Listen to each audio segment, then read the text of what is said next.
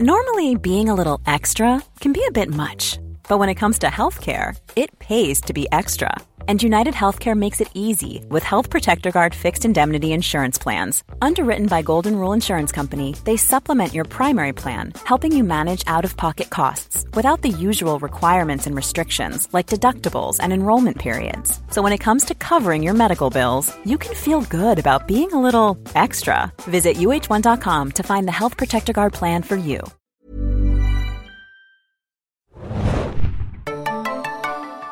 Hey Leute, vielleicht haben ja einige von euch über die Feiertage die Serie The Witcher gesehen und denkt euch nun, eigentlich möchte ich mehr von dieser faszinierenden Welt wissen. Dann schaut doch mal bei Audible vorbei, dem Sponsor der heutigen Podcast-Folge. Auf Audible könnt ihr die gesamte Witcher-Saga von Andrzej Sapkowski digital exklusiv als Hörbücher hören.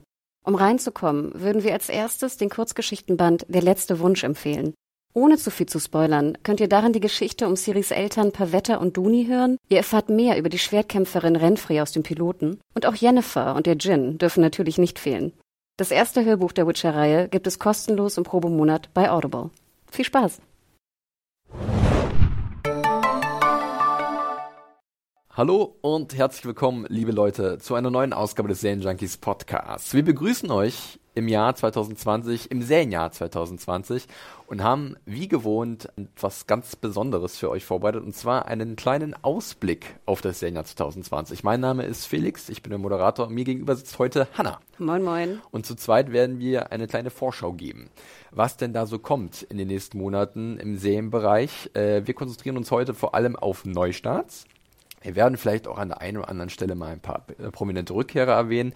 Ähm, das, das lassen wir uns nicht nehmen. Aber generell, wenn wir erstmal gucken, was Neues kommt und was generell vielleicht auch ein bisschen in der Branche los ist, da gibt es auch noch ein paar interessante Sachen, die uns in den nächsten paar Monaten erwarten. Äh, das ist jetzt so, wir sagen mal Teil 1, weil wir wissen noch nicht so richtig, wo das hinführt, denn ähm, wir haben bisher nur so konkrete Daten bis April, Mai eigentlich. Und so Sachen wie zum Beispiel, das ist schon noch sehr weit gefasst, äh, die Herr der Ringe-Serie von Amazon, da weiß noch keiner so richtig, ob noch dieses Jahr irgendwann im Herbst oder im Winter was passiert oder erst im neuen Jahr, also 2021. Im neuen Jahr, sage ich im Januar, es ist schon ein bisschen absurd. Oder so welche Sachen zum Beispiel, dass man sagt, okay, wer weiß, wann das kommt und ob es überhaupt noch dieses Jahr kommt. Deswegen arbeiten wir erstmal mit den Sachen, wo wir ungefähr wissen oder vielleicht ganz genau wissen, wann sie erscheinen, mit, mit den Startterminen und werden dann sehen in naher Zukunft, wann wir vielleicht dann nochmal weitere Teile heransetzen an diese Vorschau-Podcasts was euch so im Serienbereich dieses Jahr erwartet. Hanna, die Vorbereitung war relativ intensiv, ne? Also es ist schon wieder einiges, was äh, uns da erwartet, richtig? Ich wollte gerade sagen, es klingt vielleicht so wenig bis April, aber ich muss gestehen, ich habe, glaube ich, noch nie in meinem Leben so viel ausgedruckt, recycelt, recycelt, ausgedruckt. Äh, und ich glaube, ich habe noch nie so viel nachlesen und Trailer gucken müssen, irgendwie jetzt nur für die äh, Aufarbeitung bis April, Mai.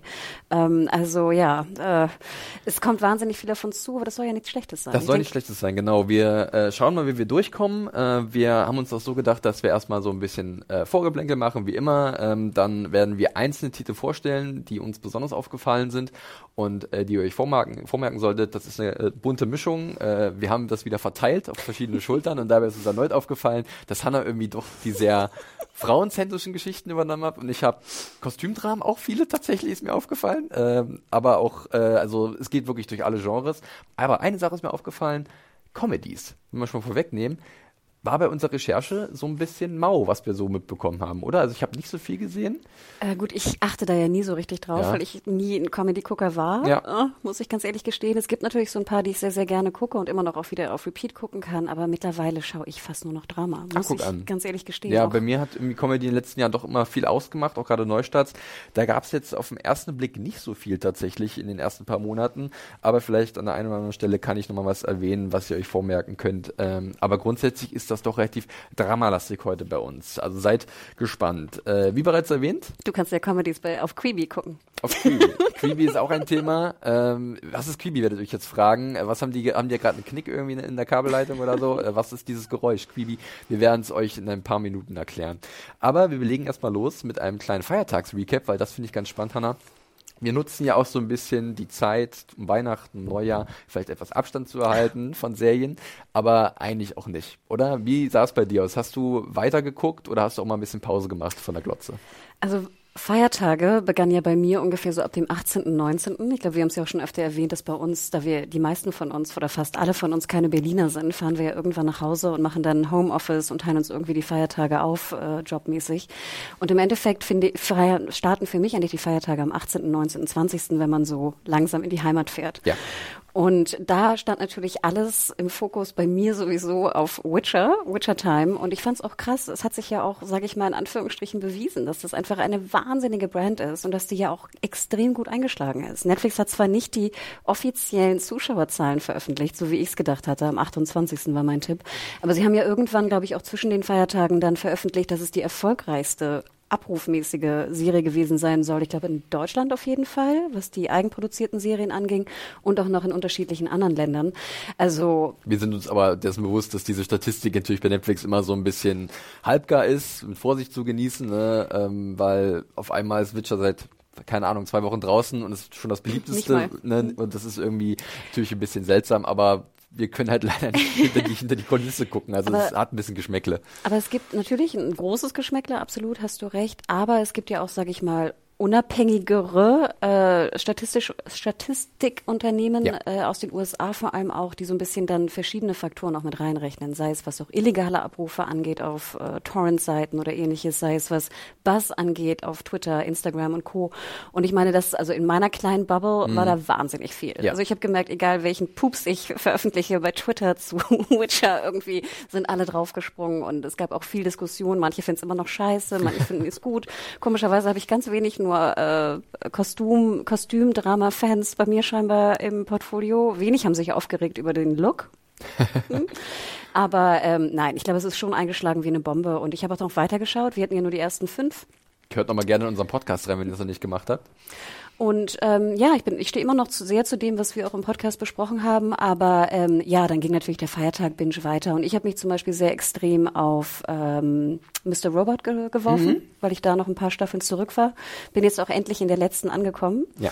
Ähm, das war eigentlich so meine Hausaufgabe, wo ich wusste, da muss ich irgendwie ran. Bleib da dran, weil die vierte Staffel ist ich würde vielleicht sogar sagen, die beste. Äh, hat, ich würde sagen, so zweite das, das, und dritte finde ich. Die zweite, die zweite war leider nicht so gut. Die dritte, der dritte ging es wieder nach oben. Da gab es auch sehr coole äh, Gimmick-Episoden. Da hat ja Sam Esmail, der Serienschöpfer, wirklich ein Händchen für. Äh, ich erinnere mich da an diesen einen ewig langen äh, oder durchgehenden One-Shot in der einen Episode, wo so ein Heist durchgeführt wird. Ganz toll. Äh, und die vierte, da lief ja das Finale auch kurz vor Weihnachten tatsächlich, die Doppelfolge. Ähm, ganz großartig. Ich will gar nicht so viel verraten, du musst es dir ja noch ansehen. Aber Tim, der auch bei uns Reviews geschrieben hat, war voll des Lobes. Er hat auch in, in einem Podcast wo wir auf das Jahr zurückgeblickt haben, hört auch da gerne nochmal rein. Nochmal alles rausgehauen zu Mr. Robot, eine richtig, richtig, richtig starke Serie, die jetzt zu Ende gegangen ist. Ähm, hat mich wirklich kurz vor Heiligabend auch nochmal richtig gepackt. Also da war ich äh, kurz etwas traurig, aber auch glücklich, weil wenn eine Serie zwar irgendwie tragisch oder, oder sehr sentimental endet, aber gut dann ist es trotzdem ein erhabenes Gefühl. Obwohl ich schon sagen muss, ich finde, es gibt echt Momente, wo ich denke, jetzt macht mal hinne.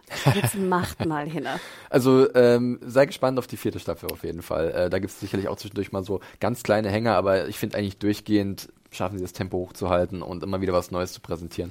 War sehr schön. War auch bei mir mit Weihnachtsprogramm sozusagen.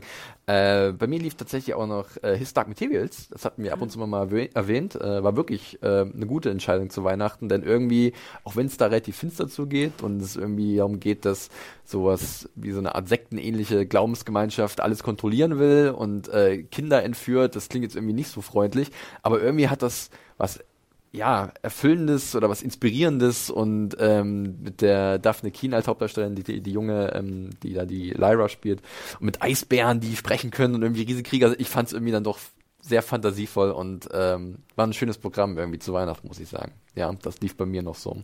Ja, du meintest auch zu mir, dass man nachher auch versteht, wer spricht, welches ja, Tier. Ja, das ist am Anfang mein Problem gewesen, weil irgendwo kamen Stimmen her und äh, die waren, also die, diese die ganzen animierten Tiere, diese Demons oder Demons, so wie man sie ausspricht, diese tierischen Begleiter dieser äh, jungen Charaktere, die, die reden halt und irgendwann weißt du nicht, ja, welcher Schakal, welche, welche, welches, welcher Schneehase spricht gerade mit mir, ich weiß es nicht. Aber es hat sich dann irgendwie gefügt.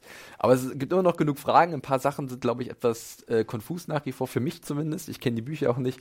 Aber es endet mit so einem schönen, sehr märchenhaften Bild und ich habe irgendwie Lust auf äh, diese Welt weiterhin. Genau, lief ja auch bei Sky. Ich glaube auch so um den 10. Januar gab es auch ein Fan-Event hier in Berlin. Ach, ähm, ich fand es mal ein bisschen schade, dass es in Deutschland so ein bisschen unterging, ja. ne, weil auch so wenig irgendwie Promotion für gemacht wurde, aber die, die es gesehen haben, habe ich auch gehört, dass es unheimlich gut wird. Gerade so zur, zu was ich, Folge 4, 5, ja, ne? Das ist, das ist der Breaking Point ne? tatsächlich, ne? ab der vierten. Und dann äh, alles, was vor der ist, hätte man in einer Folge zusammenfassen können, würde ich sogar sagen. Aber dann hätte man keine acht Episoden gehabt.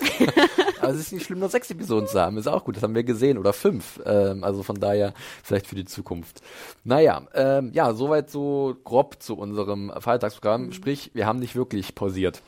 Äh, irgendwie lief doch immer was weiter, äh, vielleicht in weißer Voraussicht oder auch in der Voraussicht, dass man seine Serienform beibehalten will, weil es geht ja schlagartig ja, weiter. Musst oder? im Training bleiben. Man muss im Training bleiben. So sieht's aus. Ich meine, gleich äh, zu Neujahr gab es bei Netflix was Neues. Ähm, ich glaube, Co-Produktion mit der BBC. Spinning, ja, das kommt jetzt auch noch die die Eistanz Eistanz? Nee, Eiskunstlauf. Eiskunstlauf-Serie, äh, ähm, die hier, glaube ich, auch also von, Paarlauf machen sie nachher. Von, von Nadja auch geguckt wird bei uns in der Redaktion. Aber sie hat mir jetzt auch gesagt, sie weiß nicht so wirklich warum und ich glaube, es ist der January, January Jones-Faktor. Sie spielt ja da mit, ne, glaube ich, als Mutter von Na, der gut. jungen Eiskunstläuferin. Ich finde ja January Jones immer ein bisschen schwierig vom Schauspiel. Ich habe irgendwie, ich finde, sie passt in viele Rollen, die sie spielt. Wir denken an Mad Men, wo sie hervorragend passte. Ich finde aber, sie ist nicht, meiner Meinung nach, keine besonders gute Schauspielerin. Mhm. Ähm, und das merkst du auch in diesem doch sehr soapigen Stoff, der aber doch sehr viel Spaß macht, denn hier Kyra Sc Scadario.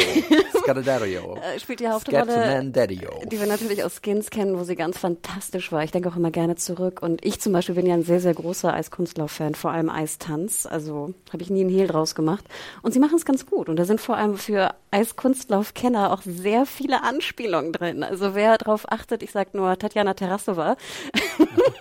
ja, ähm, Tonja Harding, da hört es auf bei mir. Vielleicht äh, auch ein Joke natürlich drin. ja. Natürlich eine Anspielung muss, auf, auf ich, die oder? Stange. Genau, ja. muss. Äh, war ja auch damals schon bei Picket Fences. Nein, aber wirklich, also es ist soapy, es ist aber nicht so schlecht. Und ich finde ja auch manchmal, das kann, ich kann das gut verstehen, habe ich ja auch Lust auf ein bisschen einfachere Geschichten, die auch ein bisschen Liebe haben, ein bisschen mhm. jugendliche. Ich gucke es auch manchmal ganz gern. Ich will auch nicht immer nur irgendwie Hardcore-Tiefgang haben. Ja, jetzt hast du hier meine Ausführungen mit Spinning Out torpediert, dabei meinte ich eigentlich Dracula, äh, was irgendwie auch ein bisschen Gesprächsthema bei vielen Leuten äh, von den Sherlock-Machern äh, tatsächlich, äh, wie so eine Art Reinkarnation des klassischen Bram Stokers Draculas äh, Stoffes, ähm, bisschen in Moderne gehieft. Drei Episoden, anderthalb Stunden. Ich habe es immer noch nicht gesehen. Ich habe von vielen Leuten gehört, mach's mal, aber habe ich von anderen gehört, das Finale äh, packt die Landung nicht äh, und dadurch ist es dann gar nicht mehr so gut. Ich weiß immer noch nicht, ob ich es mir angucken soll oder nicht, wenn ich ganz ehrlich bin. Ich habe nur den ersten Teil gesehen. Ich fand ihn ganz amüsant. Also ich kann verstehen, warum viele es mögen. Ich persönlich bin überhaupt kein Freund von irgendwelchen Horrorsachen, auch wenn es ein bisschen witzig ist. Es mhm. war auch ein bisschen witzig. Ich muss gestehen, ich bin ein großer Fan des Buches. Mhm. Ähm, ich fand die Adaption ganz interessant, weil auch bestimmte Aspekte des Buches auch anders einfach verpackt wurden und interessant und sehr modern und klug verpackt wurden. Ich persönlich, meins war es nicht. Ähm, aber ich kann verstehen, dass viele den Piloten sehr gut fanden und weiterschauten. Ich habe aber auch gehört, dass sie mit der Landung nicht sonderlich happy waren am mhm. Ende. Aber Na, mal schauen, mal schauen. Anderthalb Stunden ist schon mal ein Brett, was man durchbohren muss. Äh, mal gucken, ob ich dafür die Zeit finde.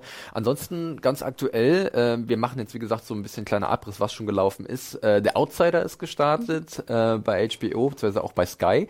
Ausnahmsweise mal wieder zeitgleich. Hey, das ist mal wieder ein Schritt in die richtige Richtung, denn wir hier in Deutschland natürlich auch relativ zeitnah die großen Serien äh, aus den USA sehen, vor allem von HBO, die ja letztes Jahr einen richtig guten Lauf hatten. Ne? Da haben wir ja schon geguckt. Aber ich muss gleich mal auf die Bremse drücken. Outsider, Outsider hat mich leider etwas enttäuscht, denn meine Erwartungen waren gar nicht so gering. Das klang gut. Stephen King Adaption, Ben Mendelssohn spielt mit, Cynthia Rivo, die kennt man jetzt mittlerweile auch ganz gut. Ähm, und äh, der Autor von Night of, Richard Price, steckt dahinter. Äh, war irgendwie alles, klang super, aber ich habe tatsächlich sechs Episoden gesehen, habe auch eine Review dazu geschrieben. Findet ihr bei uns auf der Seite. Und ah, es war dröge, leider, leider. Nach sechs Episoden passiert mal was und das ist eigentlich nicht gut. Von zehn, insgesamt zehn Folgen. Ja, ich habe damit noch nicht so den Zugang gehabt. Ich gebe dir aber recht und ich glaube, wir haben über die Feiertage ja auch mal sowas, äh, so, ein, so ein Werk veröffentlicht, wo jeder Redakteur mal schreiben konnte, was so die Enttäuschungen mhm. des Jahres waren. Das war so ein bisschen der Feiertag-Content und ich habe auch meine Enttäuschung kundgetan über diese Verschiebung der Ausstrahlungstermine mhm. von Sky in Deutschland bezüglich speziell HBO-Produktion. Und deswegen gebe ich dir absolut recht, dass ich hoffe, dass sie es jetzt wieder andocken werden auf 24 Stunden nach US Ich zum Beispiel wollte Outsider, hat mich nie interessiert. Mhm. Ähm, der Case interessiert mich nicht. Klar, Stephen King auch, äh, ja, natürlich gibt es wahnsinnig gute Bücher und ich habe sie auch sehr gern, ge- ich habe sehr gern Bachmann gelesen als Teenager. Also ich habe da natürlich auch einen gewissen Zugang zu. Mich hat es jetzt inhaltlich nicht interessiert und ich bin ganz dankbar, dass du sagtest, es sei nicht so gut, weil ich denke, da werde ich, glaube ich, Nee, passen. Also ich kann es absolut nachvollziehen. Ich bin ja gerne mal für eine gute Murder Mystery zu haben. Ich meine, letztes Jahr im Januar, oh was, im Januar oder März? Auf jeden Fall Anfang des Jahres hatten wir zum Beispiel True Detective, die dritte Staffel, da hatten wir auch einen Podcast zugemacht. Und da war ich auch wieder bereit für so einen Krimi-Mystery- Ding irgendwie. Und das war ich jetzt auch wieder bei Outsider. Ähm, da hatte ich in letzter Zeit jetzt nicht so viel davon gehabt. Äh, und der Cast klang halt einfach super. Aber irgendwie bleibt es noch hinter, hinter den Erwartungen zurück. Ist sehr finster, zu finster und ein bisschen von der Erzählung etwas zu wirr. Ähm, naja, mal gucken. Ich habe jetzt sechs von zehn Folgen gesehen. Jetzt kann ich irgendwie sechs Wochen warten, bis dann die aktuelle Folge läuft bei Sky. Und dann muss ich gucken, ob ich da mich noch wieder reinfuchsen will und die vier äh, letzten Folgen auch noch durchhalte. Ja, aber super. Ich finde, es ist ein gutes Zeichen, dass Sky da wieder auf äh, Gleichstand, sag ich mal, ja. geht. Und deswegen, also alle, die da draußen sind, genau bitte sagt auch Danke Sky, denn das kann man nur unterstützen, denn mit Richtig. Euphoria und äh, vor allem äh, wa- ähm, Watchmen, ja. Watchmen letztes Jahr war, war ich, waren wir doch ein bisschen traurig. So sieht's aus. Auch äh, His Dark Materials hat auch darunter gelitten. Das wurde auch verspätet gezeigt Stimmt. tatsächlich. Also da war irgendwie mal keine Ahnung, was für eine Strate- Strategie war. Vielleicht war es nur mal ein Test. Wir warten mal ab, wie, die, wie der Trend in diesem Jahr aussieht. Äh, ja, ansonsten, ich, sonst, ich krieg sonst wahrscheinlich äh, Schläge von Bjarne, wenn ich es nicht erwähne. The New Pope ist zurück. Äh, wir haben es noch nicht gesehen, aber ähm, die, das Pope-Universum wird weiter äh, vergrößert, nachdem äh, Two Popes und Young Pope und ach, alle Popes, die da draußen sind. Äh, unser päpstlicher Experte äh, Bjarne ist da, glaube ich, ziemlich heiß drauf und ich bin auch gespannt, weil Paolo Sorrentino ist ein ziemlich verrückter Filmemacher und die erste Staffel war vor, ich glaube, zwei Jahren jetzt mittlerweile schon wieder. Das war auch ein ganz tolles Event in Ja, Berlin, weißt ja, du, in der Kirche. War Wahnsinn. Er Ja, war auch da. Und dieses, diese Serie ist ein, ein Rauschzustand durchgehend und deswegen bin ich auch gespannt, was da passiert. Ich fand ja den Trailer schon ganz amüsant. Ja. Mit einem gewissen Schauspieler, äh, leicht bekleidet. Ja. Ich meine, äh, Jude Law kriegt jetzt aber große, äh, große Konkurrenz mit John Malkovich tatsächlich als, äh, Der muss ja nicht als, als rumlaufen. Nein. soll er ruhig machen, soll er ruhig machen. Ich glaube, in dieser Piratenserie Crossbones, in der Blackbeard gespielt hat, glaube ich. Na, da war er da leicht bekleidet. Da war er auf jeden Fall sehr exzentrisch unterwegs. Ich finde sowieso, er spielt etwas merkwürdig in den letzten Jahren. Da hat sogar Claire Foy mitgespielt in Crossbones. Das ist eine alte NBC-Serie vor vier, fünf Jahren oder so. Hat keine Ahnung, auf 13 Folgen geschafft. Ist jetzt nicht so empfehlenswert. Dann guckt lieber Black Sails oder so. Aber ja, das ist so das Letzte, was ich noch irgendwie in Erinnerung habe. Aber wie du schon meinst, ich habe immer das Gefühl, es gibt bei Young Pope nur so zwei Arten. Einen, die es irgendwie nicht gesehen haben oder nicht wirklich interessiert, und dann die, die es gesehen haben und abgöttisch Mhm. Ja. lieben. Es gibt irgendwie keinen kein dazwischen irgendwie. Glaub Entweder sind sie angepopt oder gar nicht. Ja, mal gucken, ob ihr auch angepopt seid. Ihr könnt es dann auch bei Sky sehen. Äh, wie gesagt, ich glaube, am 13. Ok- äh, Januar war es bei HBO gestartet, dementsprechend 14. am Tag der Aufnahme heute ähm, dürfte es auch bei Sky irgendwie sein. Mal gucken. Äh, mir war so, als wäre das relativ zeitnah. Oder erst ein bisschen später. Werden wir sehen. Ähm, Ich auf bin jeden nicht Fall. angepopt. Du bist nicht angepopt. du bist nicht angepopt. Na gut. Äh, genau, also wir würden jetzt auch langsam mal, weil wir haben jetzt so die Daten so abgegrast bis zum Stand jetzt sozusagen ähm, in diesem Jahr. Und wir würden jetzt mal langsam reingehen in die äh, Vorstellung von neuen Titeln, weil darum geht's ja vor allem. Äh, ich meine, sowas wie New Pope ist ja auch irgendwie neu, Outsider ja auch, aber wir wollen jetzt mal ins Detail gehen, was euch da so erwartet. Und da werde ich erstmal den Anfang machen. Und zwar mit, man äh, höre und staune, einer Apple TV Plus Serie. Wo kommt, ja, also ich- ist ja Halt. vielleicht ein bisschen. Noch eine Frage rückbeziehend auf das Thema gerade eben. Hast Ja. du denn For All Mankind zu Ende gesehen über Natürlich, Weihnachten? natürlich. Und wie fandst äh, du? Sehr gut. Ja, ich finde, äh, For All Mankind hat eine sehr schöne erste Staffel fabriziert. Ähm, sehr emotional tatsächlich und äh, hat sich dann auch am Ende, ich will jetzt nicht spoilern, äh, einen kleinen Cliffhanger noch geleistet in der Post-Credit-Scene, ähm, der sehr interessant ist, äh, wodurch auch ein bisschen auf die Tube gedrückt wird, was ja ab und zu das Problem war auch in dieser Erzählung. Ne? Aber es hat sich immer gut auffangen können durch gute Charaktere und sehr emotionalen Einsätzen, muss ich sagen. Also ich muss auch gestehen, also jetzt so im en- letzten Quartal des Jahres waren für mich Watchmen und For All Mankind mit Abstand die Serien, die mich emotional am tiefsten berührt haben. Und wie gesagt, ich meine, ich habe mehrfach geweint, was schon schwierig ist bei mir.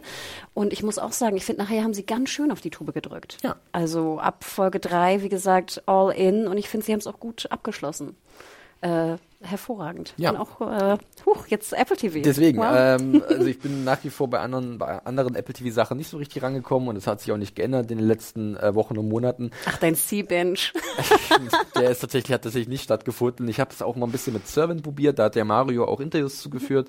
Die M. Night Shyamalan-Serie ähm, mit Toby Kebbell unter anderem, ähm, die ich anfangs eigentlich ganz cool fand. Es ist irgendwie so ein ganz gruseliges Konzept mit einem Kindermädchen, das sich um ein Baby ein Kleinkind kümmert, das eigentlich gar nicht mehr am Leben ist. Es ist schwer zu beschreiben, was da eigentlich vorgeht.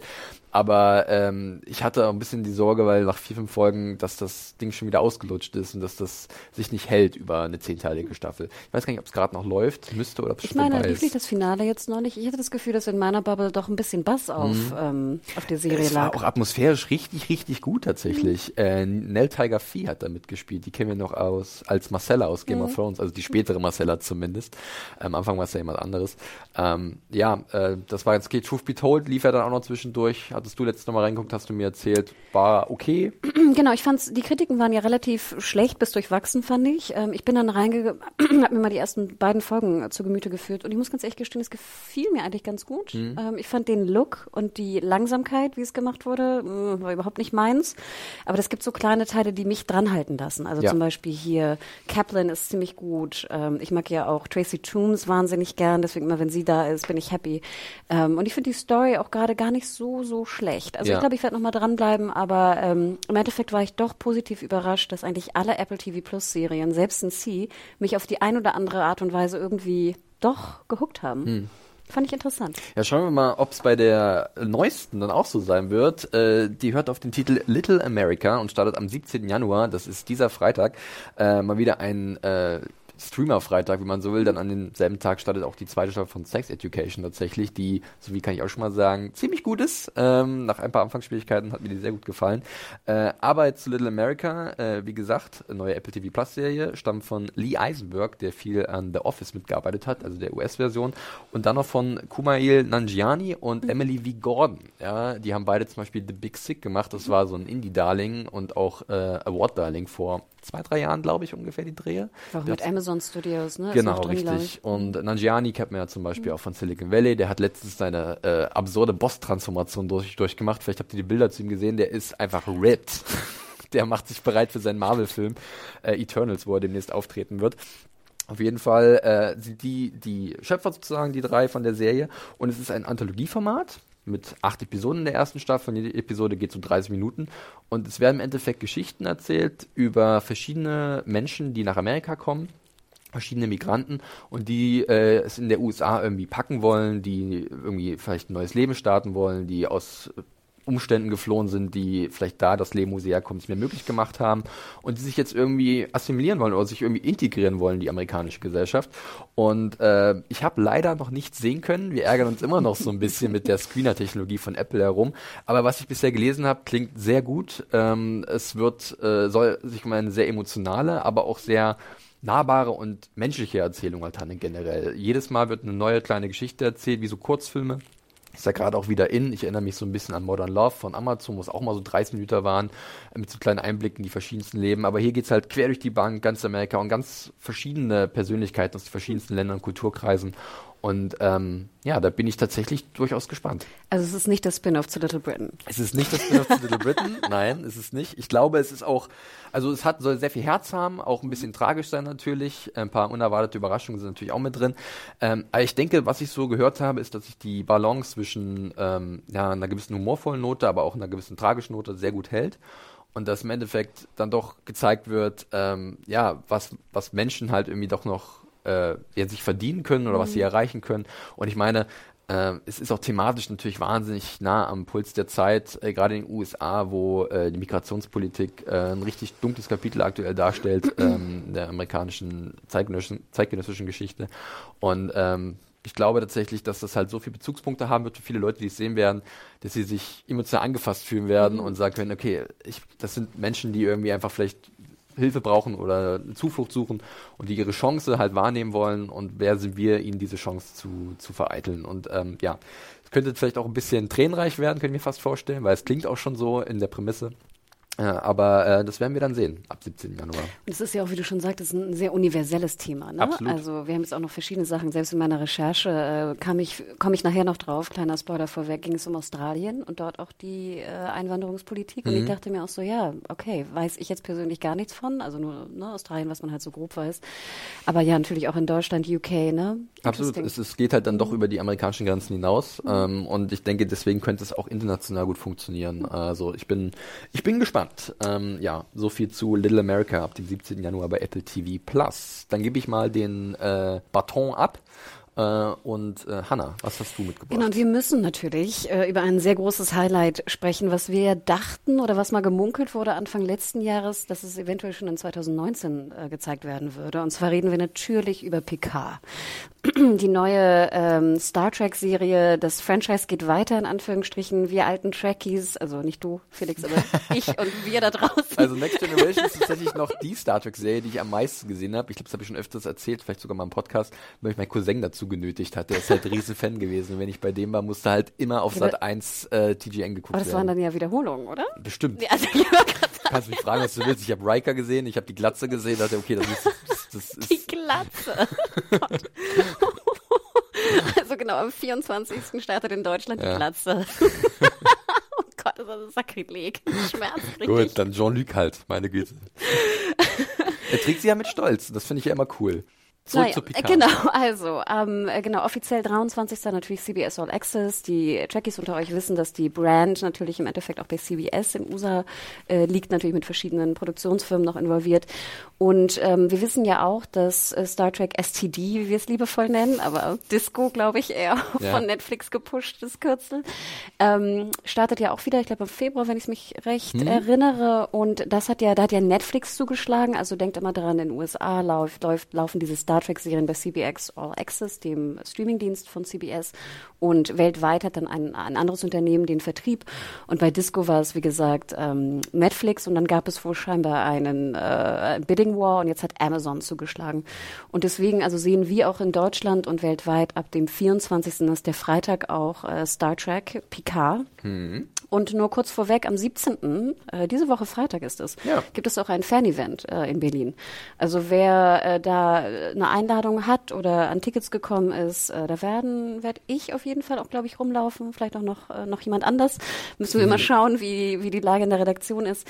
Aber da gibt es auf jeden Fall schon mal den ersten Einblick zu sehen. Und ähm, ja, ich glaube, wir alle können sagen, bei, dem, bei der Sichtung des Trailers, der vor, vor einigen Monaten rauskam, ich hatte wirklich, ich hatte, ich hatte wirklich Star Trek-Gefühle. Ich fall natürlich, sage ich mal, alterstechnisch da mitten in die Zeit. Ich habe äh, DS9 vor allem sehr geliebt. Das war immer meine Favorite äh, Star Trek Show. Ähm, hab, gut, so alt bin ich nicht, dass ich die alte noch gesehen habe. also das war auch nie so ganz meins. Aber natürlich TNG, ähm, DS9, Voyager. Äh, ich habe alles gesehen. Bin jetzt nicht so der Super Tracky, der jetzt auch geschichtlich da irgendwie besonders gut Bescheid weiß oder auch die Bücher äh, kennt oder ähnliches. Aber ich merkte einfach beim Schauen des Piloten einfach, dass die alten Gefühle wieder da waren, allein schon vom Look. Und der Look von Disco hat mir persönlich immer nie so recht gefallen. Und die Stimmung von ja. Disco war immer etwas, womit ich sehr, sehr große Probleme hatte. Und äh, deswegen freut es mich, dass das also jetzt wieder so ein bisschen das alte Star Trek in Anführungsstrichen vielleicht wieder zurückkommt. Und ähm, ich hoffe nur, und das war so ein bisschen meine Befürchtung, dass sie halt nicht zu viel irgendwie auf Picards ähm, hier Winzergut irgendwie rumlatschen, denn das hat mich eigentlich... Wunderschönes Weingut. Es gibt sogar den Wein schon zu kaufen, habe ich gesehen bei Amazon. Schon den Artikel dazu? Kommt, definitiv. Kommt, Sale Junkies.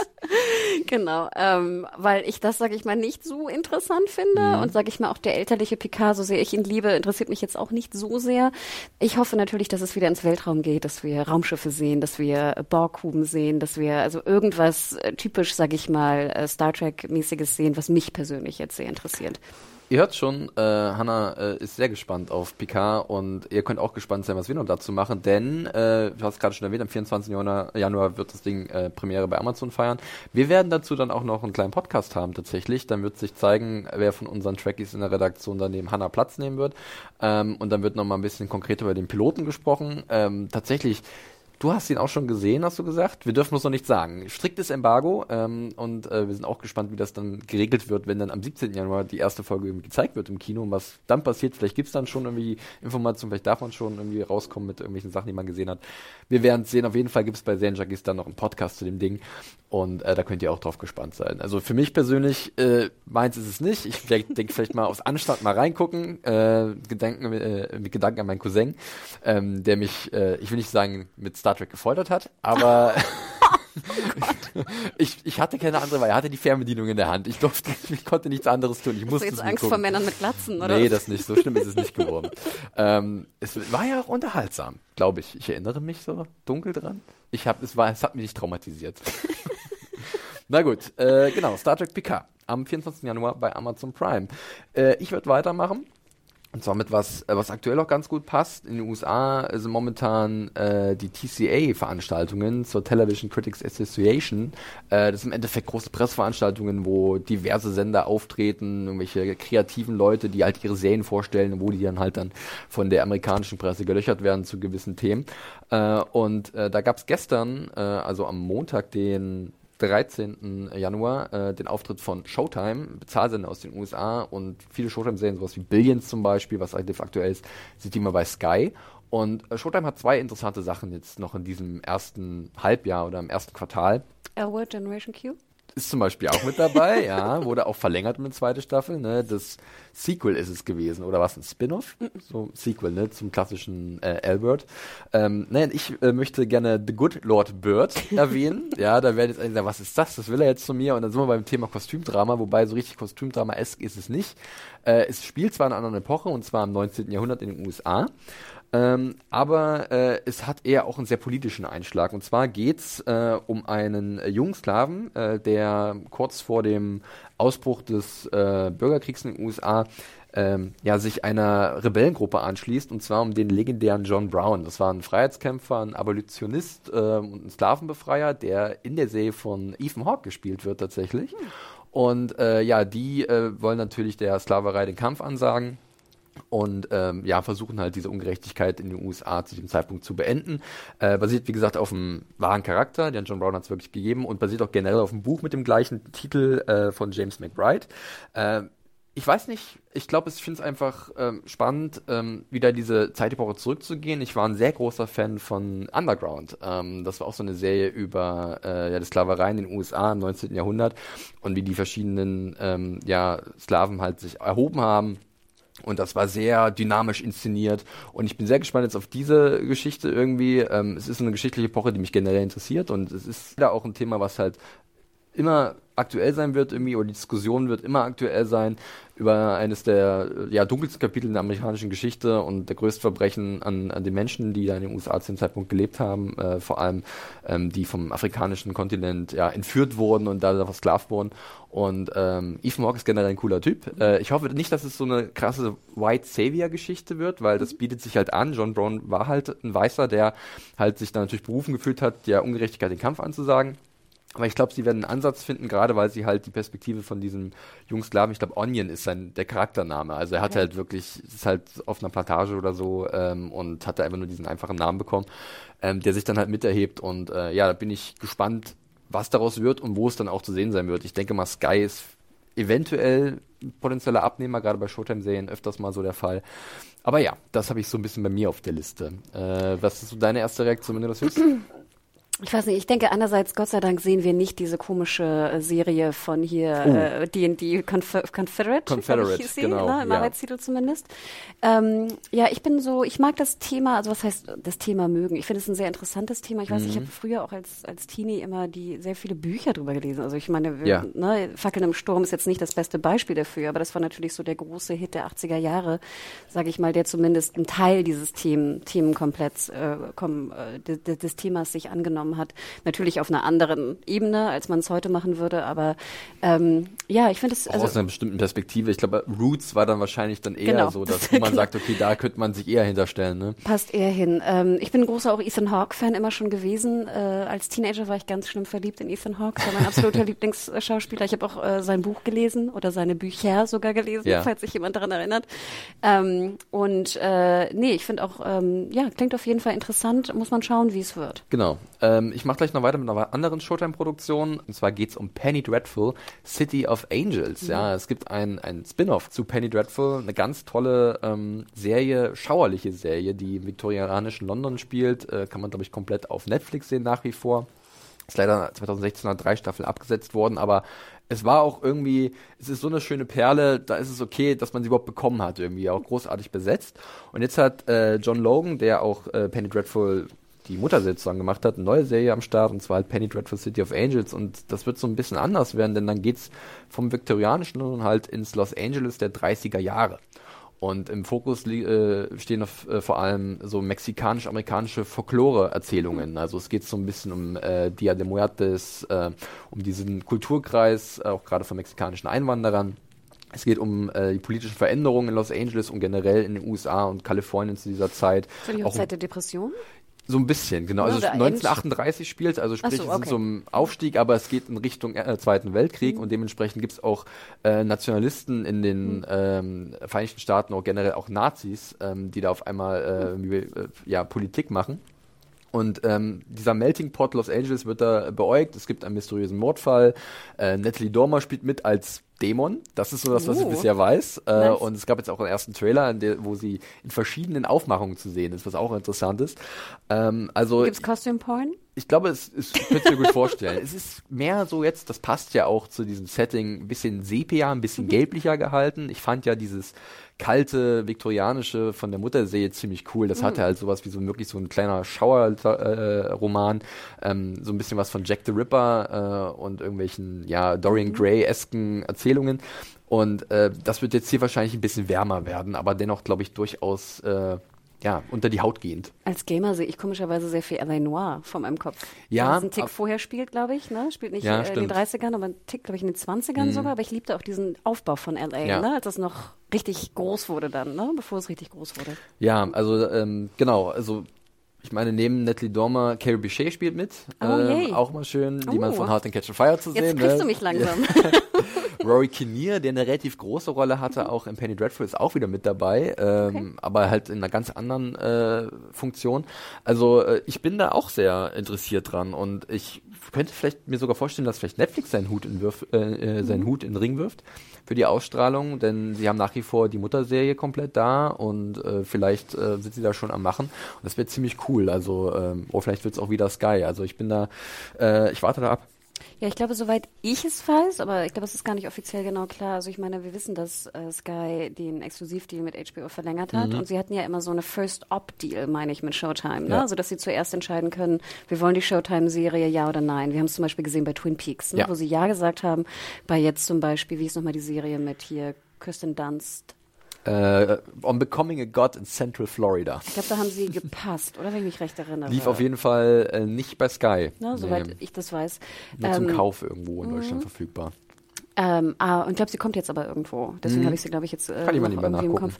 Aber deswegen ist natürlich interessant, weil du hast absolut recht. Ich habe das Gefühl, dass Penny Dreadful noch eine wahnsinnig starke Community hat, ja. Fan-Community. Ne? Also ich Die der Mutter sehr nachtrauern, mh, aber wie? Total. Ja.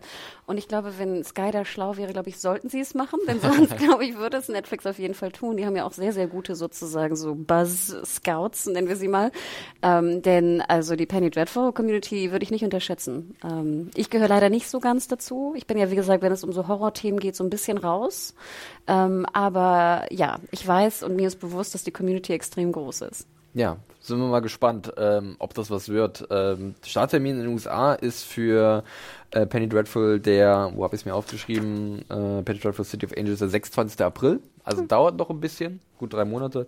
Und Good Lord Bird äh, schon am 16. Februar. Wobei ich glaube, das ist wirklich ein bisschen mehr Nische. Das ist ja so Kategorie Gentleman Jack, würde ich behaupten. So von dem, also nicht, nicht von der Qualität, also ich glaube, okay. sondern einfach nur von der Aufmerksamkeit, die diese Serie erregen wird. Und was vielleicht dann ein bisschen tragisch ist, weil ich habe jetzt auch ein bisschen äh, Gentleman Jack reingeguckt und ich finde es sehr gut. Also, und es ist natürlich äh, schade, wenn solche Serien ein bisschen unterm Radar fliegen, aber es macht sie ja nicht schlechter. Apropos, ich glaube, am 29.01. zeigt endlich äh, Sky Deutschland auch Gentleman Jack. Wir erinnern uns, das war ja die HBO-BBC-Koproduktion, die, glaube ich, im April gestartet ist in UK und dann einen Tick später bei HBO in den USA 2019. Ähm, ich muss gestehen, ich freue mich wahnsinnig auf die zweite Staffel, die ja dann hoffentlich auch wieder so im April, Mai bei der BBC läuft. Ähm, aber ja, finde ich gut, spät, aber zumindest sie zeigen es. Äh, freut mich für Sky. Also wenn ihr da auch ein bisschen, sage ich mal, Interesse habt an ein bisschen ungewöhnlicheren Stoff, Anne Lister, wahre Geschichte, basierend auf Tagebüchern, ähm, interesting und sehr interessante Kostüme, sehr interessantes Setdesign. Ich finde, es nimmt erst richtig Fahrt auf, so ab Folge 4, 5. Am Anfang fand ich es ein bisschen schwierig reinzukommen. Aber ja, auf jeden Fall mein, also ein großes Highlight für mich gewesen äh, in 2019 und jetzt zweite Staffel freue ich mich persönlich sehr drauf. Okidok, da ist der obligatorische äh, Gentleman Jack-Verweis, der seit fünf oder sechs Podcasts nicht fehlen darf. Äh, kein Problem. Wir machen weiter mit einem Titel, den du noch äh, ausgesucht hast. Und ich wollte kurz eigentlich was zwischenschieben, ob das okay wäre, weil ich glaube, ich zeitlich würde es ganz gut passen wegen Sky und Deutschland, denn wir müssen auch ein paar, zwei Wiederkehrer erwähnen, die jetzt auch noch kommen im Januar, und zwar Babylon Berlin Staffel 3 mhm. kommt zurück zu Sky am 24 der Freitag. Ähm, natürlich ein großer Erfolg, auch international. Ich glaube, auch bei Netflix in USA lief es sehr, sehr gut, als es drin war, wenn ich mich recht erinnere. Ich erinnere mich an so ein paar äh, Artikel da auch ähm, aus, die, aus äh, den Vereinigten Staaten. Und was wir natürlich auch nicht äh, vergessen dürfen, ist, dass auch ein Rückkehrer an deutschen Serien äh, wiederkommt, und zwar Bad Banks, Staffel 2. Hm. War ja auch ein großer Hit. Ähm, und ich habe nochmal nachgeschaut, ab 30. Januar ist es auch schon in der Mediathek bei Arte. Ihr könnt euch nochmal zurück äh, erinnern, ich hatte mal ein sehr interessantes Interview mit dem Arte-Serienchef geführt. Und er sagte ja, wenn Arte Geld gibt, ist Arte first. Okay. Also deswegen glaube ich, wenn ich richtig nachgeschaut hatte, ab 31. Januar in ZDF in der Mediathek, aber ab 30. 30. schon bei Arte. Und natürlich diesbezüglich auch zu früh für die Berlinale, aber auf die kommen wir später zu sprechen. Genau, weil da gibt es dann auch noch ein paar Serien, die da auftreten, beziehungsweise zu sehen sein werden. Und ähm, darunter auch einige Deutsche, die vielleicht auch für euch äh, von Interesse sind. Aber wir bleiben erstmal noch so ein bisschen im äh, normalen äh, Ablauf. Und da bist du jetzt dran, Hanna, mit einer weiteren neuen Serie, die in den nächsten Wochen, Monaten startet. Genau, wird. und zwar, ich schätze mal, du spielst an auf Devs. Gerne. Ja? Was du magst. Denn auf Devs, äh, das war so ein bisschen meine Wildcard auch in dem Podcast vor genau einem Jahr in Köln. Ähm, damals war noch nicht genau klar, ob sie nicht vielleicht doch noch in 2019 ausgestrahlt wird. Ist eine FX-Serie, die jetzt natürlich nach den ganzen Vorfällen auch aus dem letzten Jahr bei Hulu landen wird. Wir haben uns ja immer auch gefragt, wo landen denn eigentlich die FX-Serien?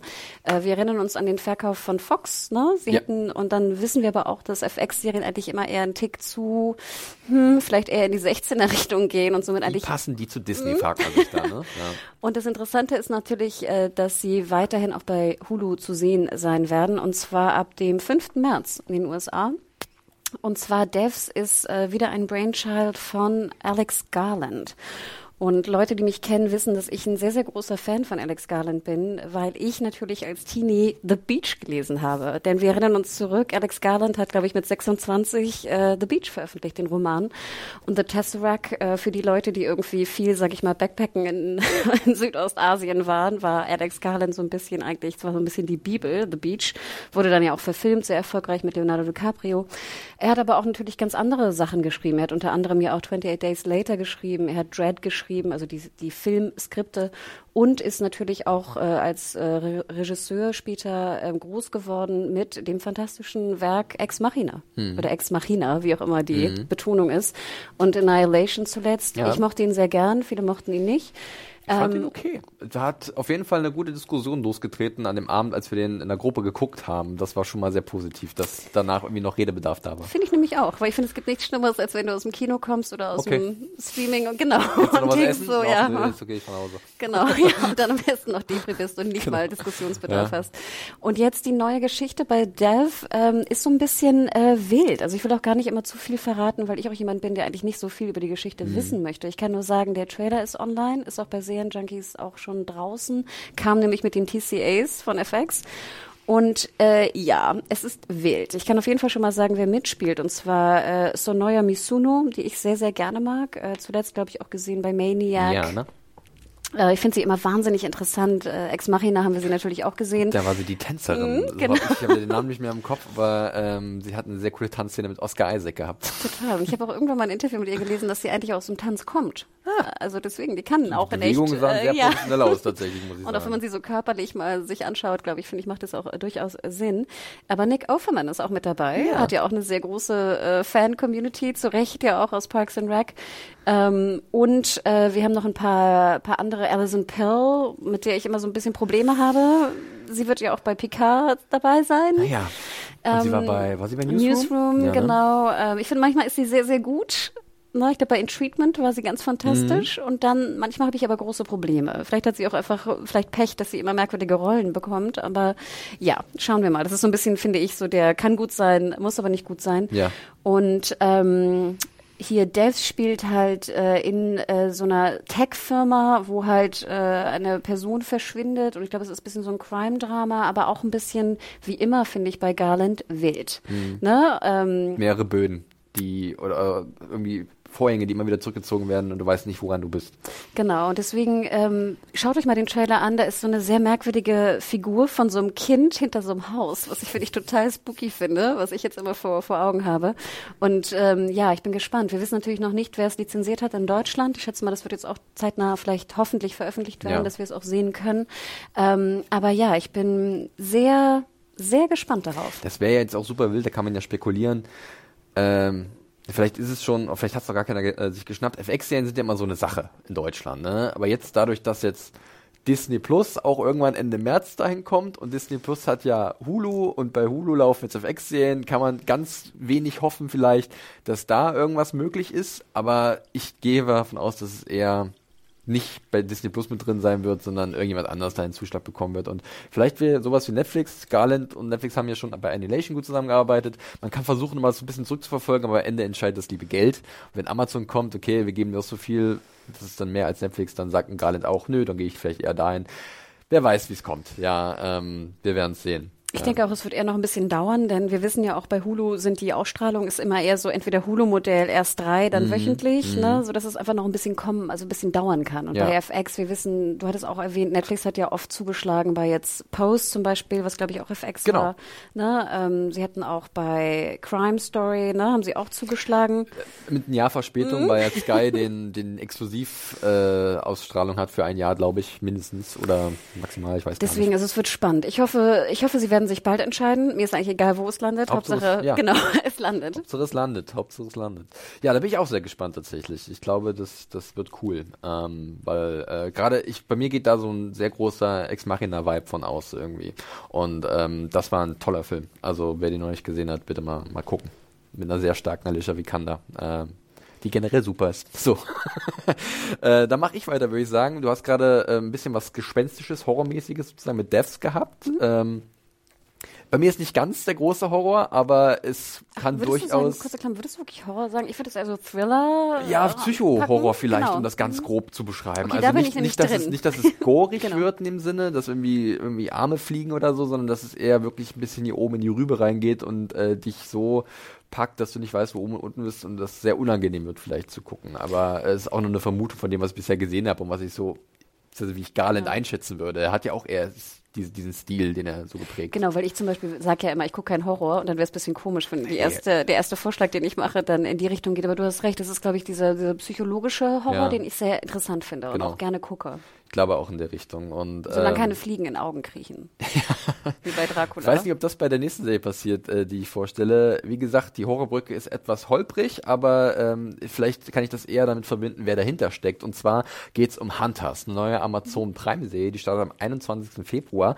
Und äh, dahinter steckt die Produktionsfirma Monkey Paw. Und Monkey Paw ist die Produktionsfirma von Jordan Peele. Den kennen wir von Us, von Get Out oder auch Kim Peele natürlich, aber er hat sich ja mittlerweile auch als, oder auch Twilight Zone tatsächlich, äh, die Neuauflage, aber er hat sich ja mittlerweile in den letzten paar Jahren einen Namen gemacht als ein sehr ähm, auch politischer Regisseur, ähm, der halt äh, das Horrorgenre ein bisschen ummodelliert und daraus ähm, was ganz Besonderes macht, also soziale Kommentare irgendwie oder auch eine gewisse Parodie oder Satire von Umständen, die uns gerade begleiten. Und Hunters, ähm, wo er halt als Produzent mit beteiligt ist, äh, klingt dahingegen aber erstmal ein bisschen palpig, denn es geht um eine Bande von äh, Menschen, die im New York der 70er Jahre Nazis jagen. Diese Nazis sind nach dem Zweiten Weltkrieg in die USA geflohen und werden jetzt sozusagen ähm, ja, verfolgt und sollen ihrer gerechten Strafe ähm, überführt werden. Und angeführt wird diese Gruppe an Menschen von Al Pacino. Ähm, ansonsten haben wir noch so jemand wie äh, Carol Kane dabei, äh, Logan Lerman, den ich seit Ewigkeit nicht mehr gesehen habe. Kannst du dich an den noch erinnern? Das ist der von diesem äh, Percy Jackson-Film gewesen, dieser Teenie-Star. Und er hat zwischendurch mal noch einen Kriegsfilm mitgespielt von hier ähm, mit, äh, mit, mit, mit Brad Pitt, wo es in diesen Panzer ging. Fury hieß oh. der, glaube ich. Mhm. Ähm, Mit dem Haarschnitt, ne? Wo, genau, wo sie alle wie Hipster aus Friedrichshain aussehen, genau. äh, und äh, Josh Redner, wie gesagt, von, von, von äh, How I Met Your Mother. Ähm, Ohrläppchen. Ohrläppchen, genau. Alarm. Äh, Tiffany Boone. Also es gibt, es ist eine sehr bunte Gruppierung, sehr, sehr bunter Cast. Und, äh, Aber ist es so Alternate History? Natürlich nicht, gibt es Nazis. Nicht so ne? wirklich. Ne? ich glaube wirklich, also es basiert auf wahren Begebenheiten, weil ah. es gab ja wirklich auch ähm, Geheimeinheiten, die mhm, halt genau. äh, Kriegsverbrecher aus der NS-Zeit verfolgt haben, die, keine Ahnung, nach Südamerika geflohen sind. Genau, oder äh, auch generell in die USA. Oder The Und, Dead, es gab auch diesen Film, den fand ich ganz ne, interessant. Ne? Also da gibt es mhm. definitiv halt irgendwie äh, Ansatzpunkte. Ähm, das fühlt sich wirklich ein bisschen palpig an, wie so ein bisschen eine Serienfassung von Inglourious Bastards, würde ich fast sagen, aber halt 30, 40 ah. Jahre später oder eher 30 Jahre später, weil es, glaube ich, 1977 oder so spielt. Und äh, der Trailer, der dazu rausgekommen ist, ähm, ist, wirkt erstmal sehr schwerfällig und nimmt dann sehr schnell eine sehr flotte Stimmung an. Und es hat irgendwie einen humorvollen Einschlag. Ich meine, es passt auch gut in diese Zeit, in der wir leben. Ich meine, Nazis kann man immer einen mitgeben. Ähm, von daher bin ich da absolut dabei. Äh, Al Pacino, ich überlege auch gerade, weil ich das letzte Mal in einer Serienrolle gesehen habe. Er hatte mal bei, er hatte, ja, eben, Irishman, logisch, klar. Aber ich glaube, er hat bei HBO mal ähm, so ein fünfteiliges Ding gehabt oder so vor ein, zwei Jahren oder sowas. Aber ansonsten, äh, ja, er ist hier so ein bisschen der Redelsführer. Und ja, es, es, es hat äh, wirklich, der Cast ist wirklich schön divers, das finde ich sehr cool. Also das ist bunt durchgemischt, ähm, gute Soundauswahl tatsächlich und ich glaube, das Ding könnte, könnte gute, gut Ärsche treten. Hm. Nazi-Ärsche treten. Immer, ich wollte gerade sagen, immer gut. also äh, da bin ich, bin ich irgendwie, äh, ja, ich, ich, ich schau mal. Also ich muss ja sagen, ich habe endlich mal, glaube ich, im dritten oder vierten Anlauf Irishman durchgeschafft. so ein bisschen verfasst eine kleine Paarkrise zu Hause, weil ich immer wirklich eingeschlafen bin. Und ich werde schon fast ein bisschen, ich habe das Gefühl, ich kann diese, das auch nicht mehr sehen. Also, sorry, ich bin wirklich ein äh, bisschen. Es gibt, glaube ich, keinen, keinen digital verjüngten El Pacino okay. in Hunters. Also okay. er spielt wirklich, ähm, es sind, es sind auch alles, auch, ich glaube, ich weiß nicht, ob alle äh, jüdische Wurzeln haben, alle Charaktere, die halt in dieser Nazi-Jägerbande sind. Aber er spielt halt ähm, jemand aus dieser Community und hat halt ein ganz verrücktes Team irgendwie. Es wird auch im Trailer gut vorgestellt. Also es wirkt eigentlich wie eine ganz, wie eine Nachbarschaft. Und die haben halt sich gemeinsam Ziel gesetzt, halt einfach irgendwelche alten Kriegsverbrecher zu überführen. Und ähm, das sah witzig aus. Ja. Ich finde das sowieso immer ein interessantes Thema. Also auch wie du gerade sagtest, ich glaube in äh, Argentinien vor allem, ne? Also Südamerika ist es ja doch auch, sage ich mal, ja. etwas bekanntere, sage ich mal. Ja, ich, ich warte mal ab, wie sie die Balance finden. Also ich meine, es, es klingt amüsant und äh, wie gesagt, die, die Verpackung, die wir uns Hey, it's Danny Pellegrino from Everything Iconic. Ready to upgrade your style game without blowing your budget? Check out Quince. They've got all the good stuff, shirts and polos, activewear and fine leather goods, all at 50 to 80% less than other high-end brands. And the best part? They're all about safe, ethical and responsible manufacturing. Get that luxury vibe without the luxury price tag. Hit up quince.com slash upgrade for free shipping and 365 day returns on your next order. That's quince.com slash upgrade. Jetzt präsentiert wird durch diesen Trailer zum Beispiel, wirkt sehr locker leicht, aber es ist ja durchaus auch ein sehr schwieriges und sehr wichtiges Thema und ich äh, habe da aber ein ganz gutes Gefühl, weil wie gesagt Jordan Peele ist involviert und er hat ja schon nachgewiesen, dass er halt ähm, diesen Spagat zwischen äh, Horrorvorstellungen und Sozialsatire wahnsinnig gut hinbekommt. und äh, ich weiß nicht, ich glaube, er führt nicht Regie, aber sein Input könnte schon Gold wert sein und ähm, da, da schauen wir mal. Ja, er ist mir neulich äh, durch eine Liste wieder, äh, es gab ja auch sehr viele Listen. Ich habe das Gefühl, ja. die Feiertage sind ja auch ja. Listentime und da ging es darum, um die lukrativsten US- Kinofilme. Ja. Und da war natürlich Asia auch mit drin, weil ich glaube, es hat nur 20 Millionen Budget gehabt, aber hat irgendwie weltweit äh, über, ich weiß nicht, 300, 400 Millionen eingespielt. Ja. Ähm, mir hat Ass auch sehr gut gefallen. Ich fand das mit Abstand auch eins, ist auch in meinen Top 10 äh, Filmlisten ja. mit drin für 2019. Und jetzt, wo wir gerade drüber sprechen, da war ja auch mal wieder Blumhouse involviert, glaube ich, bei den Filmen von Jordan Peele. Deswegen war es nicht so ein viel Budget. genau. Äh, Jason Blum hat ja auch mit seiner kleinen Horrorklitsche ähm, wahnsinnige Erfolgsgeschichte hingelegt in den letzten Jahren und weil ich es gerade erwähne, äh, The Good Lord Bird, da ist er auch als Produzent mit involviert, Blumhouse. Ähm, was für mich immer so ein Indikator ist, da könnte mehr drin stecken, weil generell haben die einen guten Output. Weil ich wollte gerade sagen, da steckt nicht so viel Geld vielleicht drin, aber es steckt immer so ein kleiner Twist drin, der Genau, ungewöhnlich genau, ist. Und da sind halt. wir ja, glaube ich, große Fans von. Gib Richtig. uns nicht immer irgendwie das äh, ne, Normale, sondern gib uns einen kleinen Twist. Das ist es. Und deswegen bin ich da weiterhin Sicht auf guter Dinge. Ja, so viel zu Hunters, 21. Februar bei Amazon Prime. Vormerken. Auch in Deutschland, ne? Auch in Deutschland, ja. Ich bin gespannt. Trailer natürlich auch bei Serienjunkies. Natürlich ne? findet ihr alles rein. da und da wird es sicherlich auch eine äh, Review zu geben. Ich habe schon das Screenern angefragt, aber es gibt noch nichts. ich bin, ich will sehen, jetzt sofort. Cool. Ich mach mal weiter mit dem Frauen-Content. Bitte, bitte. Ja. Alles andere ist natürlich auch für weibliche Zuschauer, ne? Aber wir haben jetzt nochmal den Fokus, vielleicht auch etwas eher, ja, ein etwas weiblicherer Fokus vielleicht jetzt Mann, und ich fand das nächsten ja auch Serie. ganz schön. Wir haben es ja auch letztes Jahr gemacht da in Köln. Ich glaube, ich hatte, was war das? Fleabag Staffel 2, Killing Eve Staffel 2 und äh, Big Little Lies Staffel Ja. 2. Deswegen. Jetzt gehe ich nochmal in eine neue Serie, denn ähm, unter anderem wird auch, äh, auch natürlich, sorry, auch wieder FX und Hulu, die Kombination, am 15. April Mrs. America. Der Trailer kam auch zu den TCAs raus. Und zwar ist es ein Serienprojekt mit Kate Blanchett. Ähm, und es ist äh, ganz interessant. Es ging nämlich neulich um die Berlinale Serien, wo Kate Blanchett, äh, kleiner Spoiler, nämlich auch Teil von sein wird. Und ich dachte mir, ach, Mrs. America wird gezeigt. Aber nein, es gibt noch eine andere Serie, die dieses Jahr rauskommt, wo Kate Blanchett mit involviert ist, eine australische Serie. Aber da kommen wir, wie gesagt, später zu. Jetzt erstmal zu Mrs. America. Und zwar geht es, äh, spielt auch wieder in den ähm, 70er Jahren oder 80, nee, 70er Jahren, genau. Ja, so viel Period Pieces Ich hier, wollte ne? sagen, ja. ich habe sowieso das Gefühl, dass jetzt, ich habe das Gefühl, 2019 war so ein bisschen 80er und jetzt kommt das Revival der 70er, oder? Ich habe irgendwie alle, gucken, ja. alle Serien spielen irgendwie in den 70ern, habe ich das Gefühl. ähm, und zwar, ich denke, ich muss einmal kurz das, äh, es geht um äh, die Frau, um verschiedene Frauenrechtlerinnen, also es basiert auf einer wahren Geschichte. Ähm, ist eine Miniserie, ich meine, aber ich glaube, es sind neun Folgen sogar. Ich glaube, neun Folgen gesehen, was immer ja ungewöhnlich ist. Wir denken an Watchmen. Mhm, Ja, ja. ne? Die neun kann auch geknackt werden. Heilige Neun. Ähm, Letzte Und- Staffel von Penny Dreadful auch neun, fällt mir gerade ein. Gutes Ding. Was hatten wir? Wir hatten noch eigentlich äh, zehn, nee, acht ist das neue zehn. Vielleicht ist jetzt neun das neue zehn. Neun oder ist so, das neue ne? acht. Ja, so, so rum, so rum vielleicht. Und die Serie ist äh, geschrieben von Davi Waller. Und ich dachte kurz, kenne ich diesen Namen? Kenne ich diesen Namen? Es ist eine Sie. Und sie hat unter anderem drei Folgen auch Halt and Catch beigef äh, zu, beigetragen, geschrieben, wo wir große Fans sind, aber hat auch ein paar Folgen von Mad Men geschrieben und auch damals von Desperate Housewives. Also nur so, falls der Name nochmal irgendwo auftauchen sollte. Ähm, und es geht, wie gesagt, um Kate Blanchett, die die Hauptrolle der konservativen Publizistin Phyllis Schlafly äh, übernommen hat. Und äh, basierend auf wahren historischen Ereignissen wird erzählt, wie Schlafly sich in den 1970er Jahren als polarisierende Aktivistin gegen das sogenannte Equal Rights Amendment, den Verfassungszusatz zur gesetzlichen Gleichstellung der Frau, einsetzte.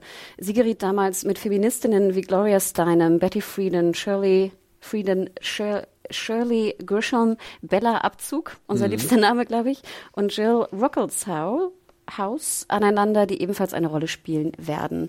Und äh, wie gesagt, also ich bin auch nicht so die amerikanische, sage ich mal, Gleichberechtigungsbewegung, bin ich jetzt nicht ganz so versiert, äh, aber das sind natürlich Namen, die einem natürlich be bekannt sind und bewusst sind und ich freue mich einfach extrem auf die äh, Diskussion, denn ich finde, das Thema ist ja auch äh, brandaktuell, Ja. weiterhin aktuell, auch in Deutschland, auf verschiedenen Ebenen. Und ich muss dir einmal kurz äh, runterrattern, nur so wer die Ja. zehn ersten Schauspielerinnen sind, die da und Wahnsinn. Schauspieler, die da mitspielen. Das ist wirklich ein Who is Who der Serienwelt. Also Kate Blanchett bereits genannt, ähm, Uso Aduba, Rose Byrne, ähm, äh, Mel Melanie Linsky, Ja, sehr gut aus Togetherness zum Beispiel. Aber viele kennen es wahrscheinlich aus äh, Two and a Half Men. James Marston, äh, Margot, Mar Character Actress Margot Martingale, sorry, sie muss Als ja, Bella Abzug wohlgemerkt. genau, mit einem ganz fantastischen Hut. Ja. Äh, wir sehen Sarah Paulson, wir sehen John Slattery, Jeannie Triplehorn, Tracy Ullman und Elizabeth Banks. Also Sogar, ich sogar hier denke, noch Niecy Nash ist auch noch dabei. Die mag ich auch sehr gerne. Also wie gesagt, ich glaube, es ist jede, jede, Ja. die nicht bei drei auf den Bäumen ist und nochmal eine Frauenrechtlerin Absurd spielen will. guter Cast. ja. Ähm, aber da, glaube ich, äh, wird jeder, äh, ich glaube, man könnte auch fast so ein Trinkspiel machen, woher man sie kennt. Weißt du? du siehst jemanden und musst dann äh, drei Serien Wenn mit das ihr bei nennen. Amazon wäre, würde diese X-Ray-Anzeige würde wahrscheinlich einfach nur aufploppen, alles ist voll, du siehst gar nichts mehr, weil äh, alle haben so einen, so einen coolen Lebenslauf irgendwie und so gute Rollen gespielt. Genau, und ich freue mich aber auch natürlich, wie gesagt, um die erwähnte Diskussion und dass man vielleicht nochmal, also wir auch als vielleicht deutsche ähm, Personen, die interessiert auch daran sind, natürlich vielleicht nochmal in die, äh, was da wirklich in USA eigentlich vorgefallen ja. ist in den 70er Jahren. Ähm, denn ich glaube, so richtig Bescheid, also ich zumindest kann es für mich sagen, weiß ich es nicht. Ähm, und äh, da sollte man vielleicht nochmal reingehen und ich freue mich drauf. Ich finde, der Trailer sieht sehr interessant und auch gut aus. Ja, absolut. Ähm, bin ich voll bei dir. Äh, ich finde es auch spannend, weil wir gerade schon äh, das Thema hatten, so Trends im letzten Jahr, Trends in diesem Jahr. Wir haben bisher wieder viele Serien, die vielleicht nicht grundsätzlich Politik sich groß auf die Fahnen geschrieben haben oder in dem Fall vielleicht schon eher mehr, aber wo immer so ein, so ein Faktor das natürlich ist. Aber lustigerweise halt auch in diesem klassischen äh, historischen Gewand. Also, dass du halt überlegst, also Geschichte wiederholt sich nicht, aber sie reimt sich, äh, heißt es ja so schön, dass halt einfach das, was vielleicht gerade bei uns aktuell auf der Welt vorgeht, in einen anderen Kontext gesetzt wird. Wir hatten das schon mal und dadurch wird dann wieder vor Augen geführt, okay, warum wiederholen wir den ganzen Quatsch schon mal, wenn schon mal Leute diesen Kampf geführt haben. Und ich glaube, Felix und ich, wir beide sind ja auch große Freunde von so Deep Dives und ja. ich sehe jetzt schon, wenn die Serien aufploppen, welchen alles. Deep Dive ich machen alles werde. Deep Dive-Serien, dummerweise, ja.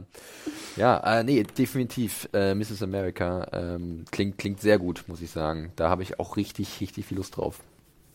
Ja, sehr schön. Äh, dann Haken dahinter. Jetzt habe ich noch was Konkretes und dann gehen wir noch so ein bisschen in so einen Wildcard-Modus über, wo noch viele andere Sachen äh, Thema sind, unter anderem auch die Berlinale 2020, aber auch ein paar andere Geschichten. Äh, ich erwähne noch ganz kurz was, was erneut sehr politisch ist.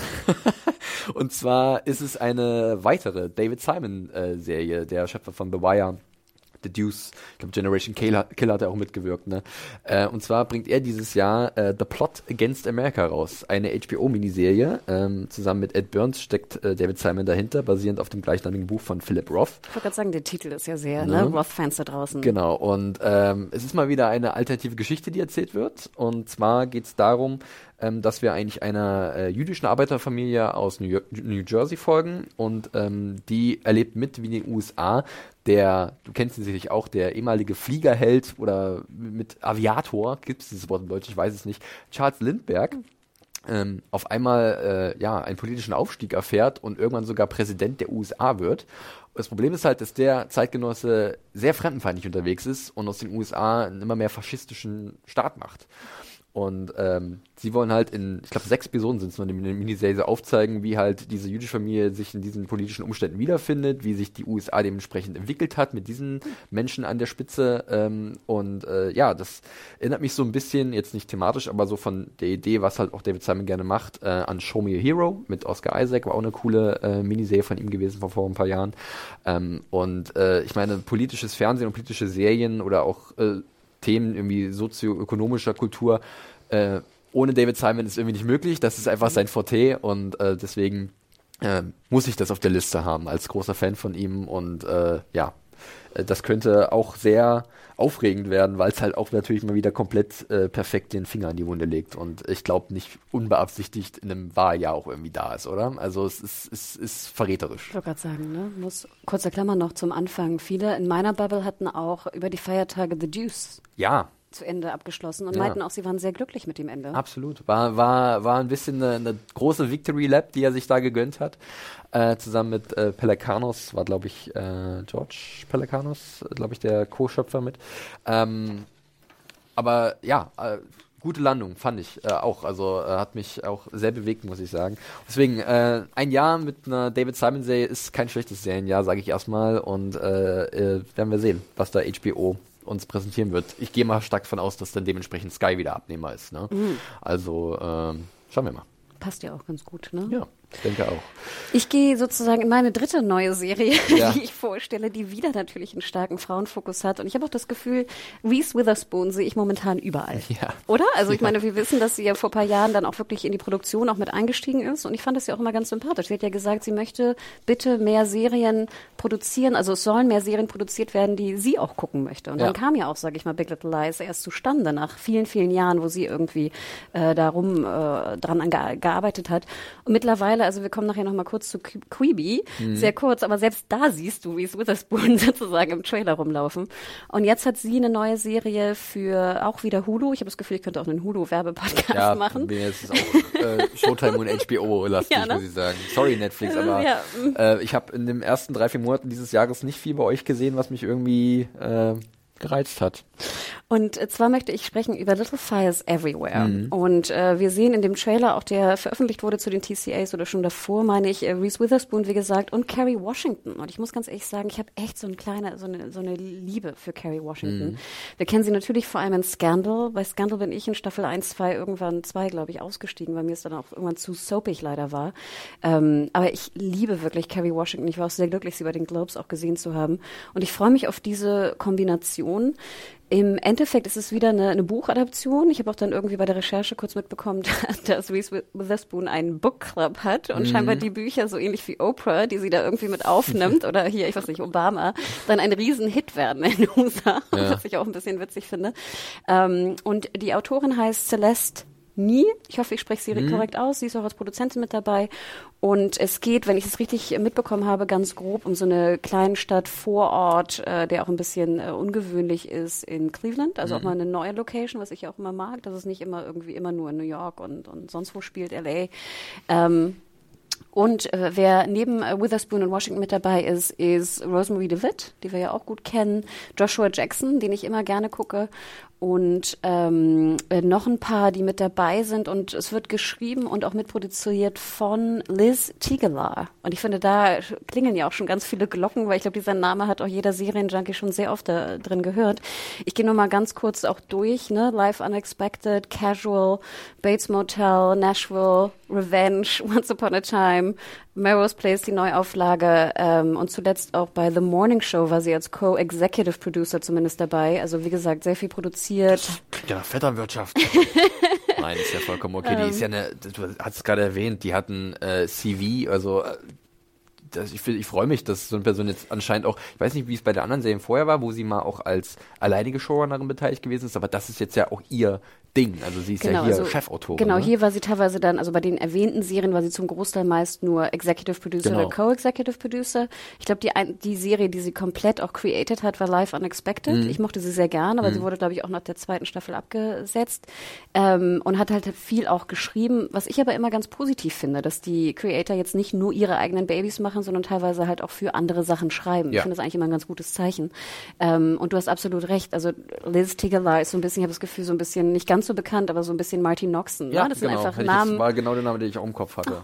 Wirklich. Oder ähm, in gewisser Art und Weise auch eine, eine, eine Shonda Rhimes oder so, aber äh, jemand, der schon seit Ewigkeiten Genau. im Business ist und ähm, ja, äh, gute Und- Sachen produziert hat. Genau, es wird auch wieder acht Folgen geben, kommt am 13. März bereits bei Hulu. Ich finde ganz interessant, dass Hulu da so viel Druck macht im März. Mhm. Ne? Ich habe das Gefühl, da kommen irgendwie, ich weiß nicht, ob das so die Frauentime ist. Das kommt aber auch, also es reicht dann perfekt für den Emmy-Schnitt. Ist ja bis Ende Mai muss ja, glaube ich, äh, die Serien müssen ja gelaufen sein, um dann noch äh, wählbar zu sein bei den äh, Emmys im nächsten, äh, in diesem Jahr noch dann, oder? ja, in diesem Jahr. Ja, und von daher, äh, man sieht, wie es äh, platziert ist. Solange die Hälfte der Staffel gelaufen ist, Ja. bis zum Mai, ist, reicht das ja auch noch aus. Dementsprechend sowas wie Mrs. America reicht auch noch komplett aus. Ist ja sogar durch dann schon. Was hast du gesagt? Anfang April kommt das, ne? Genau, und es sind drei Folgen zuerst, dann die vierte, also, Also die, interesting, die ja. platzieren das alle schon äh, mit recht viel Weitsicht da in diesem Raum. Ich meine, sowas wie Death war ja auch im März. Breeders Mhm. ist auch noch was von FX mit äh, Martin Freeman. Ich glaube, ist ein bisschen Dramedy-esque als alleinerziehender Vater.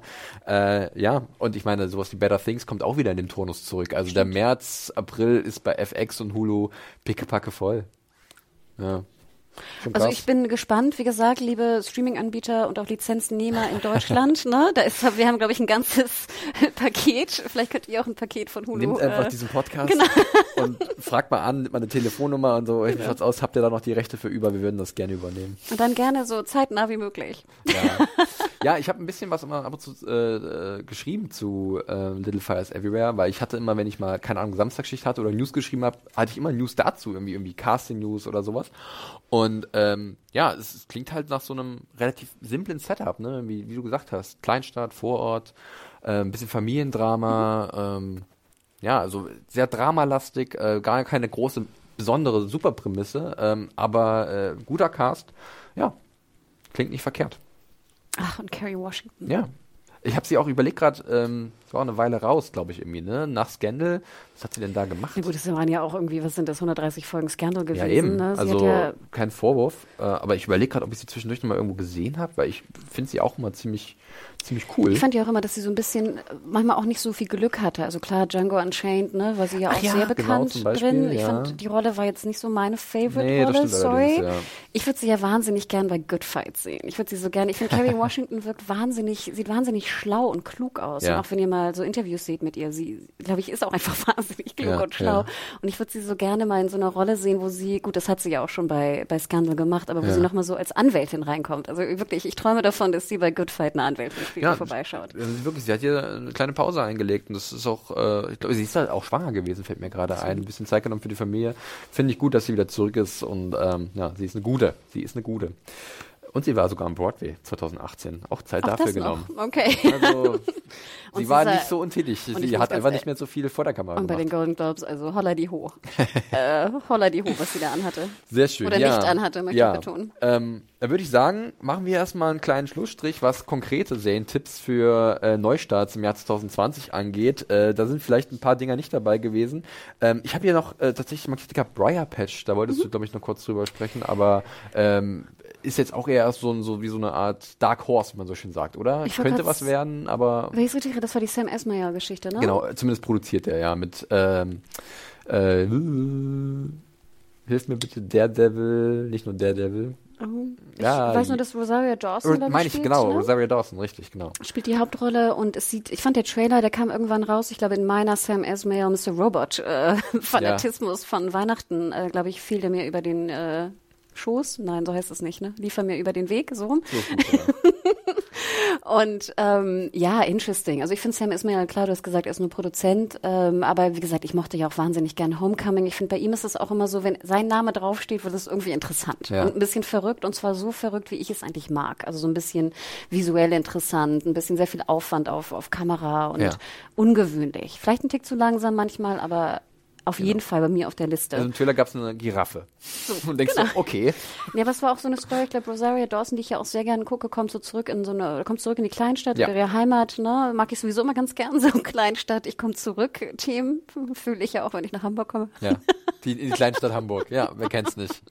Ja, von Berlin aus wirkt es teilweise wirklich wie eine Kleinstadt. Was ist denn Bremen dann? Eine Pfütze? Ich denke das wirklich, wenn ich länger in Hamburg bin, denke ich immer wie provinziell.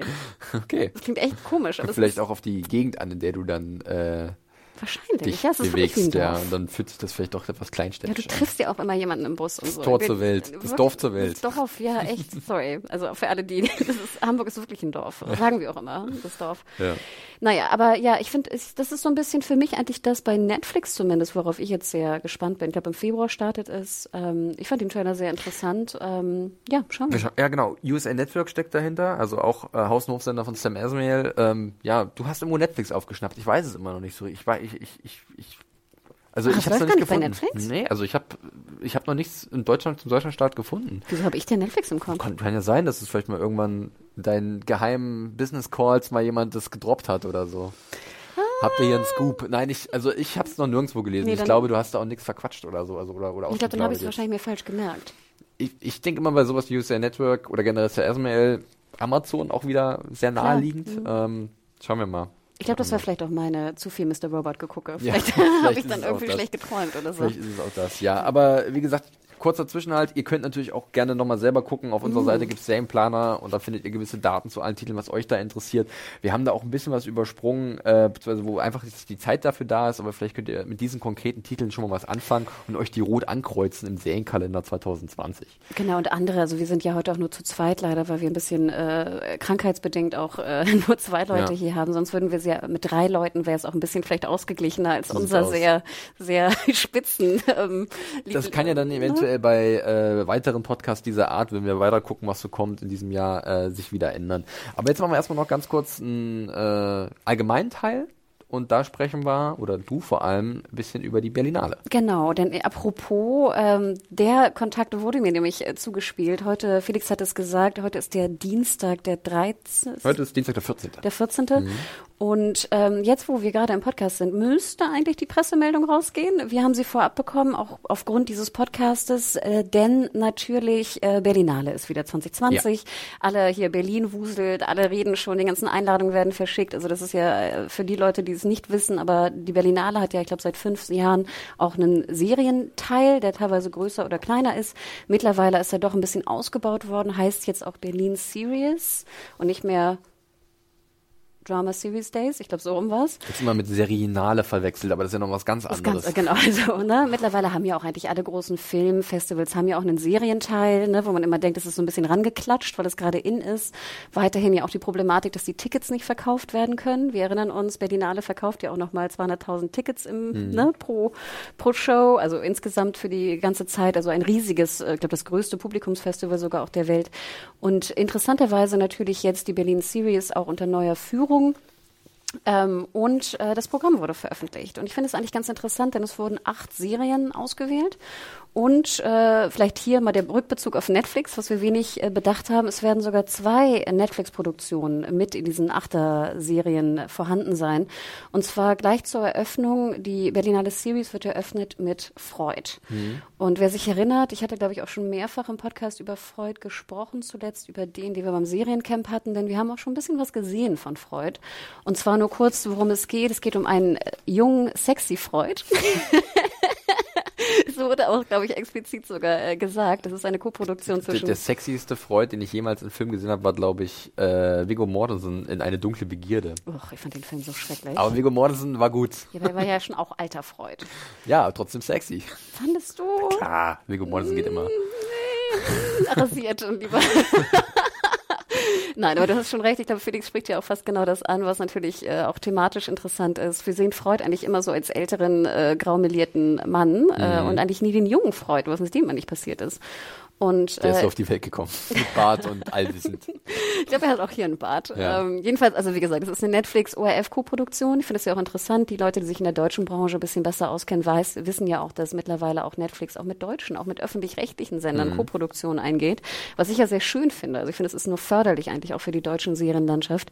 Und hier also ist es sozusagen eigentlich österreichisch, sagen wir mal so, da der ORF natürlich da auch mit an Bord ist. Es geht um einen jüngeren, sexy ähm, äh, Freud äh, spielt natürlich in Wien. Wir haben den Trailer gesehen, der wirklich wild war. Also es war mit Abstand auch ein wilder Trailer. Ich weiß nicht so genau, ob es so ganz meins ist, aber es war wirklich wieder die alte Geschichte. Wir sehen jetzt nicht irgendwie ein Biopic über Freud, ne, mhm. von Anfang bis Ende, sondern wir sehen auf jeden Fall was Ungewöhnliches. Und äh, Robert Finster spielt die Hauptrolle und wen ich ja sehr mag, Ella Rumpf ist mit dabei. Mhm. Falls sich noch jemand an diesen sehr guten und von mir, glaube ich, der einzige wirklich Horrorfilm, den ich jemals gesehen habe, Raw erinnert. Ich glaube, es war ah, ja. eine belgische Belgisch oder Französisch? Mhm. So alt ist er noch gar nicht, ne? Zwei Jahre her oder so? Ja. Oder eins vielleicht? 2018, würde ich sagen. Ja. Ne? Raw, ganz hervorragend. Und Ella Rumpf, wirklich äh, Wahnsinn, was die für eine Film- oder, oder einfach Leinwandpräsenz hat. Ähm, hat auch danach ein paar andere Sachen gemacht, die ich nicht so überzeugend fand. Aber ich werd, äh, ne, ich bin gespannt sozusagen. Als ich ihren Namen las, dachte ich, okay, interessant. Und sie spielt so Medium. Also die ganze, es geht um Freud, yeah. der dann so im Wien, weißt du, äh, um die Jahrhundertwende irgendwie in so ein bisschen unter Drogen und ich weiß nicht was, Medium und ähnliches irgendwie untergeht. Ich fand es ganz interessant. Regie führt Marvin Krenn, den wir kennen von vier Blogs. Und das ist die Eröffnung und ich glaube, es wird auf jeden Fall interessant werden. Okay. Und die zweite Serie, die von Netflix da mit an Bord ist bei der Serie, bei der ähm, bei der Berlinale Series, ist The Eddie. Und zwar hm. da, ne, da klingeln ja auch schon so ein paar Glocken von Deuten. Ja. Und zwar ist es eine Serie von Damien Chazelle. Und Damien Chazelle, da klingeln auch wieder ganz viele Glocken. Willst du sagen, was Damien Chazelle Whiplash. genau, genau, Weil ich bin kein Fan von La La Land gewesen. Ich mochte diesen Film nicht. Deswegen Whiplash. Genau, Whiplash natürlich, äh, La La Land. Ne? Also das ist auch ganz witzig. So die, es ist auch eine Musikserie. Ja. Ne? Er hat ja auch einen großen äh, Musikbezug. Es spielt in Paris in einem Club. Ähm, es geht um äh, verschiedene Originalmusik wurde beigesteuert. Äh, wir haben Andrew Holland aus Moonlight auch mit dabei. Hier äh, Jana Kulik aus Cold War. Ähm, äh, wen haben wir noch hier? Tahar Rahim aus The Looming Tower. Also da ist schon ein bisschen, sage ich mal, Druck auf The Eddie und es wird natürlich interessant werden. Ich bin jetzt nicht so der größte Musikserien-Fan, muss ich sagen. Es ist nicht so ganz mein Crazy Ex-Girlfriend habe ich äh, mein Herz geschlossen und aus dem wird es nie wieder rausgehen, nachdem es letztes Jahr zu Ende gegangen ist.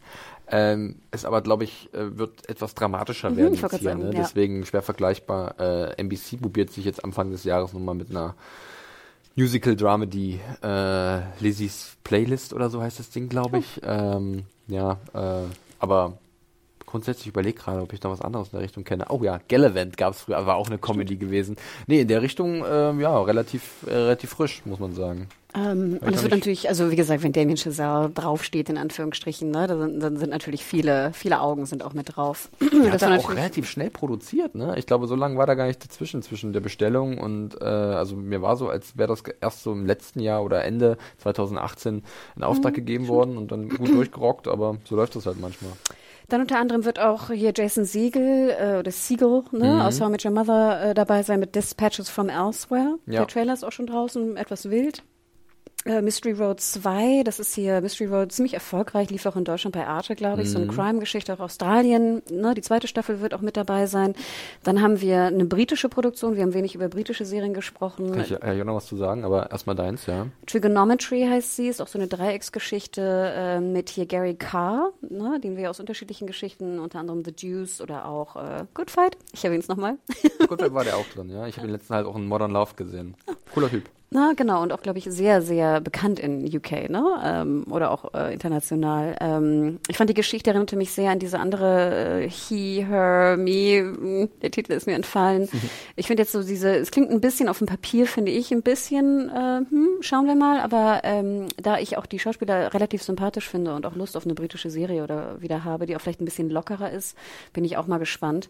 Ähm, das Interessante wird sein, es wird noch eine kanadische Serie mit dabei sein, die auch in den 70er Jahren spielt. Heißt Ce comme ça que je t'aime. Ich Ja. hoffe, ich habe es richtig ausgesprochen. Ist ein Chanson-Titel. Äh, auch ganz interessant mit irgendeinem so Paar und so, so Crime. Und wie gesagt, die 70er. Ich finde, komischerweise sieht es vom Look her ganz interessant aus. Ähm, es wird eine Webserie geben, die komplett gezeigt wird. Finde ich sehr ungewöhnlich. Die den sehr einfach zu googelnden Titel Sex hat. So, ihr kommt auf illustre Seiten, wenn ihr Sex und Serie äh, googelt, was ich auch gar nicht wusste, dass ja auch äh, andere äh, Unternehmen Serien produzieren Ja. zu diesem Thema. Das war mir nicht bewusst. Ähm, und die letzte Serie, über die ich noch die achte, die mit im Boot ist, die aber auf gar keinen Fall die schlechteste sein soll, das äh, andere Serienprojekt, was schon angedeutet wurde von Kate Blanchett.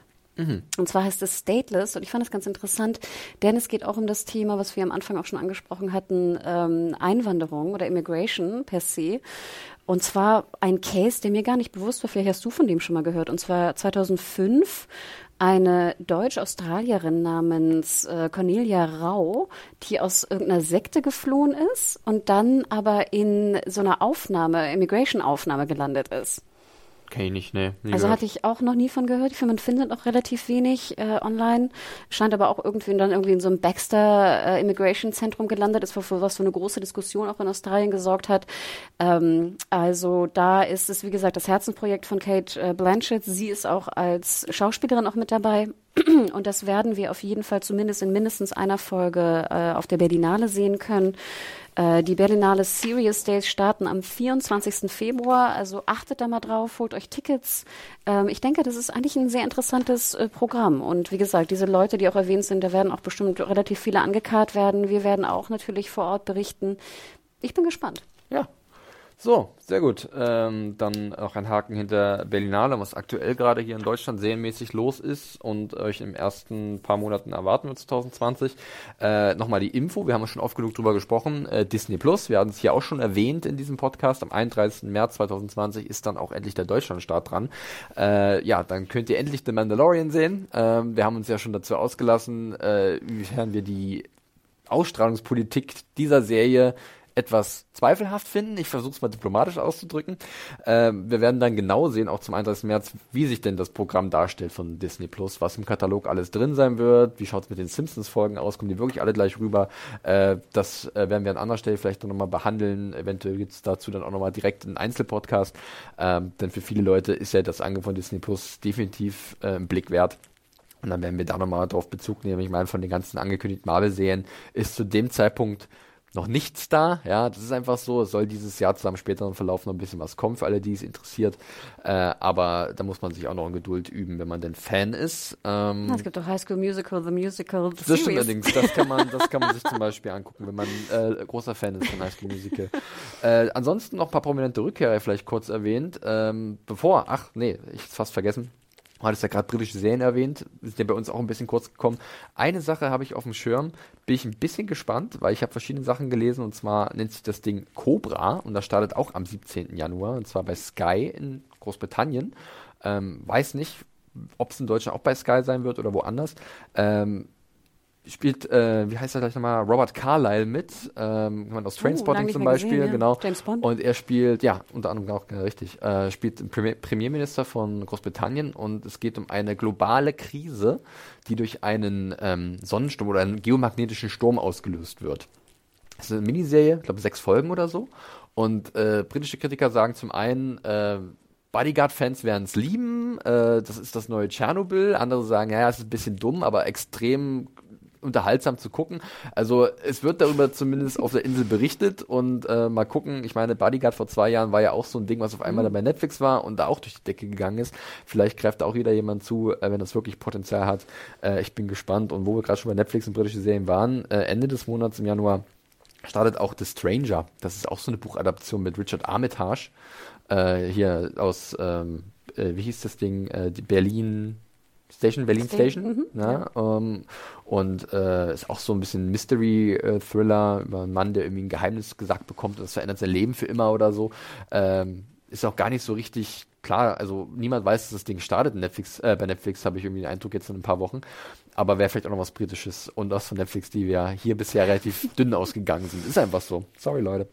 Ja, äh, genau, jetzt zu den Rückkehrern, ähm, da können wir Netflix nochmal erwähnen, denn ich bin, glaube ich, nicht der Einzige, der sich drauf freut. Am äh, 24. Februar, einen Tag nach der US-Premiere, am 23. Februar bei AMC, wird äh, in Deutschland bei Netflix die fünfte Staffel von Better Call Saul beginnen. Yay. Endlich. Endlich. Ich wollte gerade sagen, wie lange warten wir, wir darauf? mussten warten. El Camino war am Weg, äh, oh. gefühlt.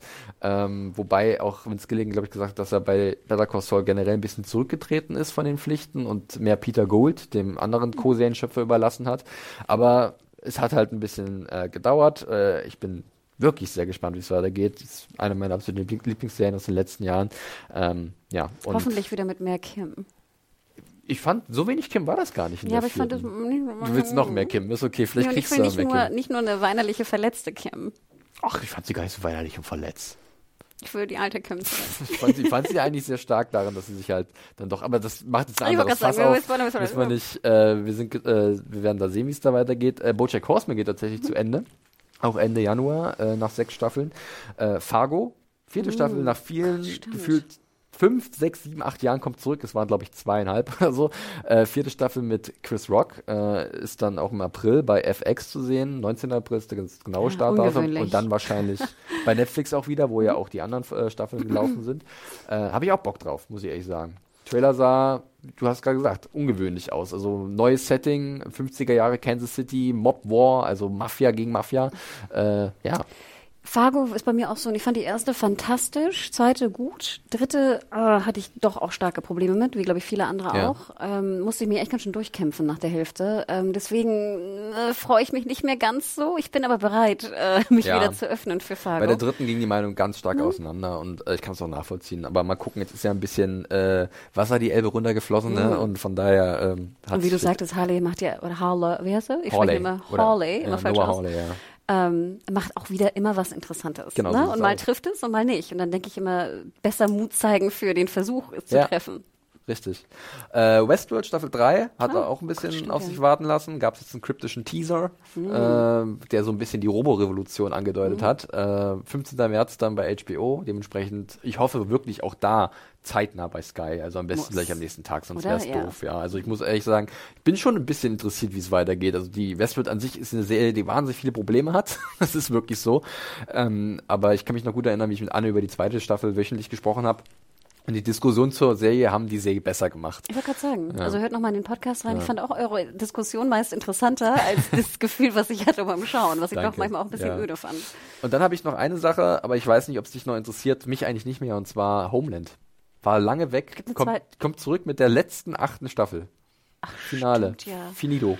Boah, nee, also ich habe ja Homeland wirklich die erste abgöttisch geliebt, Ja. wie viele andere ja auch da draußen. Und ich glaube wirklich, ich bin in der Berlin-Folge sogar ausgestiegen, Staffel, sorry. Und das war, glaube ich, die fünfte, vier, oder? Fünf oder so? Ich bin auch bei der fünften ausgestiegen. Also sechs habe ich nicht mehr gesehen, sieben auch nicht und acht. Deswegen, und ich weiß, es gibt immer noch eine große Fangemeinschaft und freut mich auch für euch da draußen. Und es soll ja auch wirklich immer noch wahnsinnig gute Folgen geben, Ja. immer in den jeweiligen Staffeln. Ich bin raus. Und ich muss auch ganz ehrlich sagen, das ist für mich leider auch wieder so ein Beispiel, wo sie es irgendwie leider so ein bisschen, meiner Meinung nach, also für mich so ein bisschen tot, ge, tot gespielt Die haben. eigentliche Prämisse von Homeland war super für eine, maximal zwei Staffeln. Und dann hatten sie die Idee halt, das weiterzumachen nach dem großen Knall, kein Spoiler. äh, und äh, dann gab es wirklich, wie du gesagt hast, gute Sachen, aber auch viel, wo das ist, ist, ist, ist breit getreten, es ist ausgelutscht, es reicht. Und irgendwann Also- ist einem auch die gute Carrie Matheson ganz schön auf den Zeiger gegangen. Oh Gott, ja, Crazy Carrie, ne? Ich erinnere mich äh, anstrengend. ist teilweise eine undankbare Rolle für Claire Danes. Mhm. Naja. Und trotzdem war sie Emmy-Liebling oder Golden Globe-Liebling. Sie hat, glaube ich, irgendwie jedes Jahr dann einen Golden Globe bekommen irgendwie dafür. Das war mehr. super. Ich erinnere mich noch an die. SNL-Verarsche. Was ich ja mit, mit hier, wie heißt sie? Die war, das war sehr witzig. Ich mach mal Weiß erst gar nicht. Kate McKinnon eventuell? Nee, hier mit der, ähm, ach shit, fällt der Name nicht ein. Ich, von Princess Diaries, mit dem großen Mund, braunhaarig eigentlich. Ähm, Princess Diaries. Was war denn Princess Diaries? ach, hier, äh, Filmschauspielerin. Oh, damit. ähm, zuletzt gesehen hier in, ähm, oh Gott, mit den Eight, Eight Women, nein, wie hieß es mit den du, Mündern? meinst, jetzt- du meinst jetzt nicht äh, Anne Hathaway? Doch. Da kommst du auf Princess Diaries, da gibt es so viele andere Sachen, die, du mir, die du mir geben könntest. Ich habe angefangen bei der IMDb am Anfang, ja, wo sie schön. mit bekannt wurde. Hättest du mir alles andere geben Ja, und können. zuletzt hier mit den Fake-Mündern, wie hieß es? Eight. Na, es gab noch äh, Modern, Fa äh, Modern, Fa- Wie mit Modern Sandra Love. Bullock und Sarah Paulson und Kate Blanchett. Na, äh, Ocean's 8. So, Ja, gut. die Fake-Münder. Deswegen, auch- ich wollte dir das erste und das letzte geben. Sagt sowas wie Catwoman oder so, da bin ich dann sofort, ah ja, ist klar.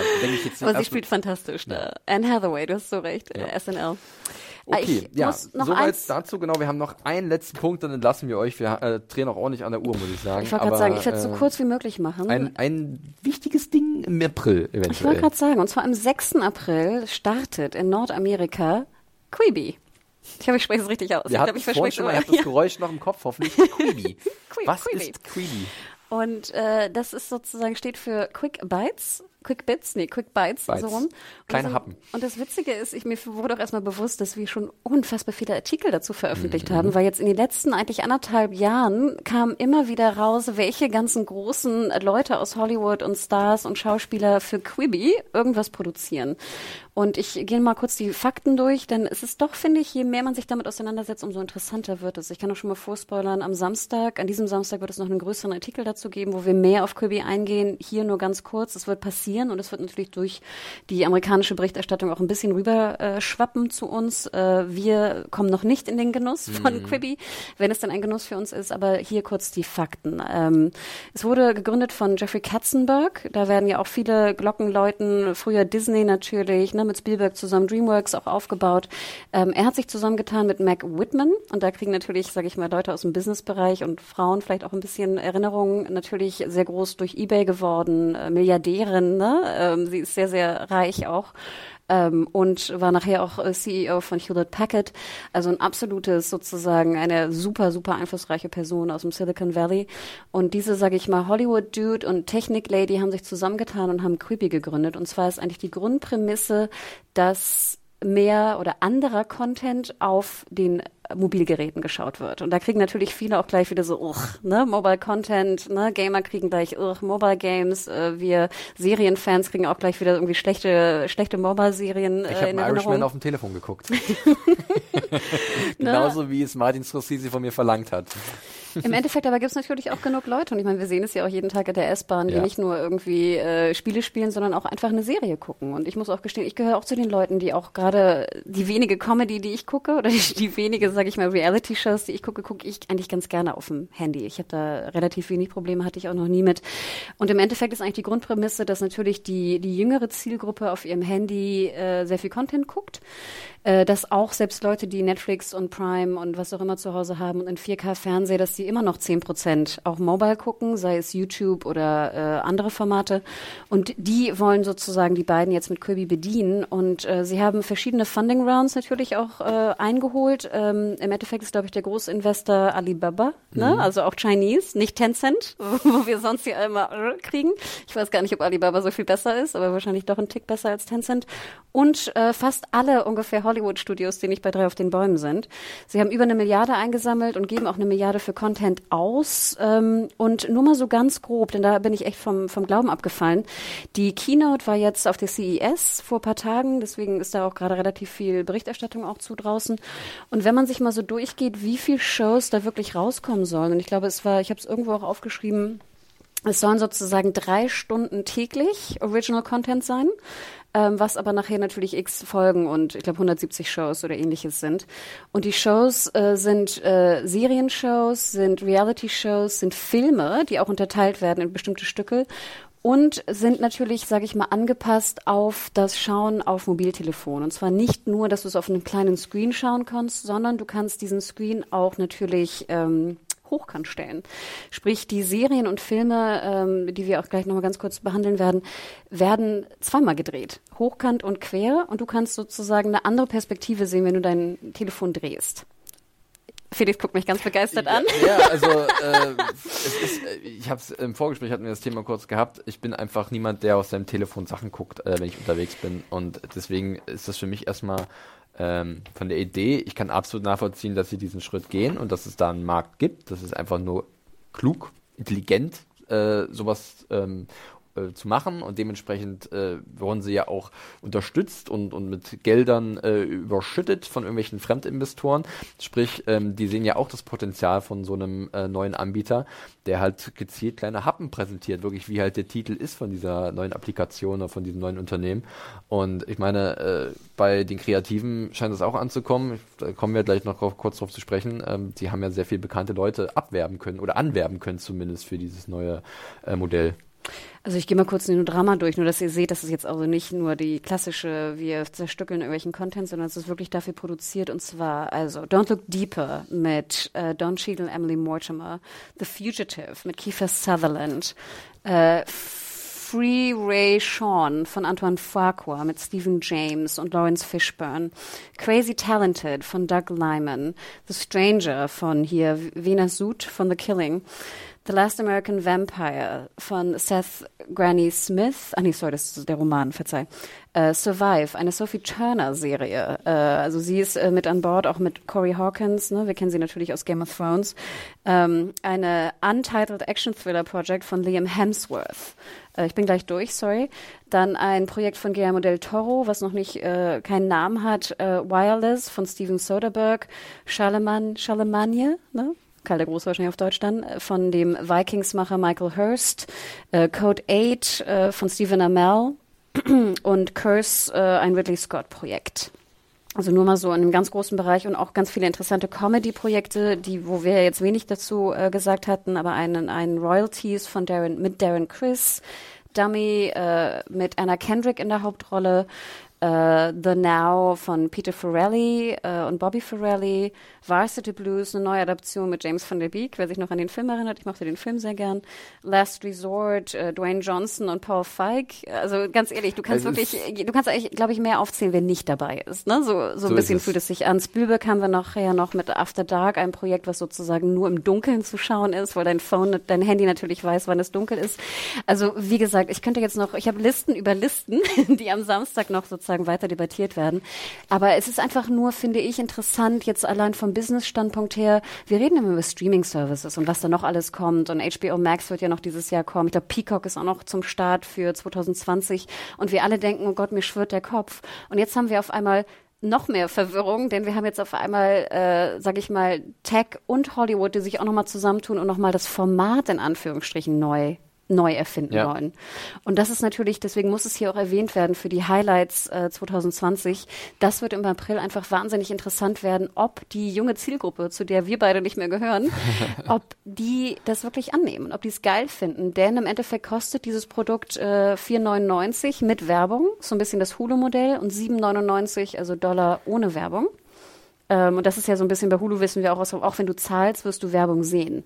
Und natürlich äh, spricht Wick, äh, Whitman sehr toll, dass die Werbeproduzenten tolle Werbung produzieren. Ne? Und dann wirst du die Zielgruppe kriegen und du wirst nicht irgendwie crazy Content auffinden wie bei YouTube, sondern nur safe Content, Ja. ne, den du bewirbst. Also im Endeffekt äh, passiert da relativ viel. Angeblich sind auch die Werbeplätze schon ausverkauft für 2020. Ja. Dachte ich auch so, reden wir schon über Werbeplätze ausverkauft.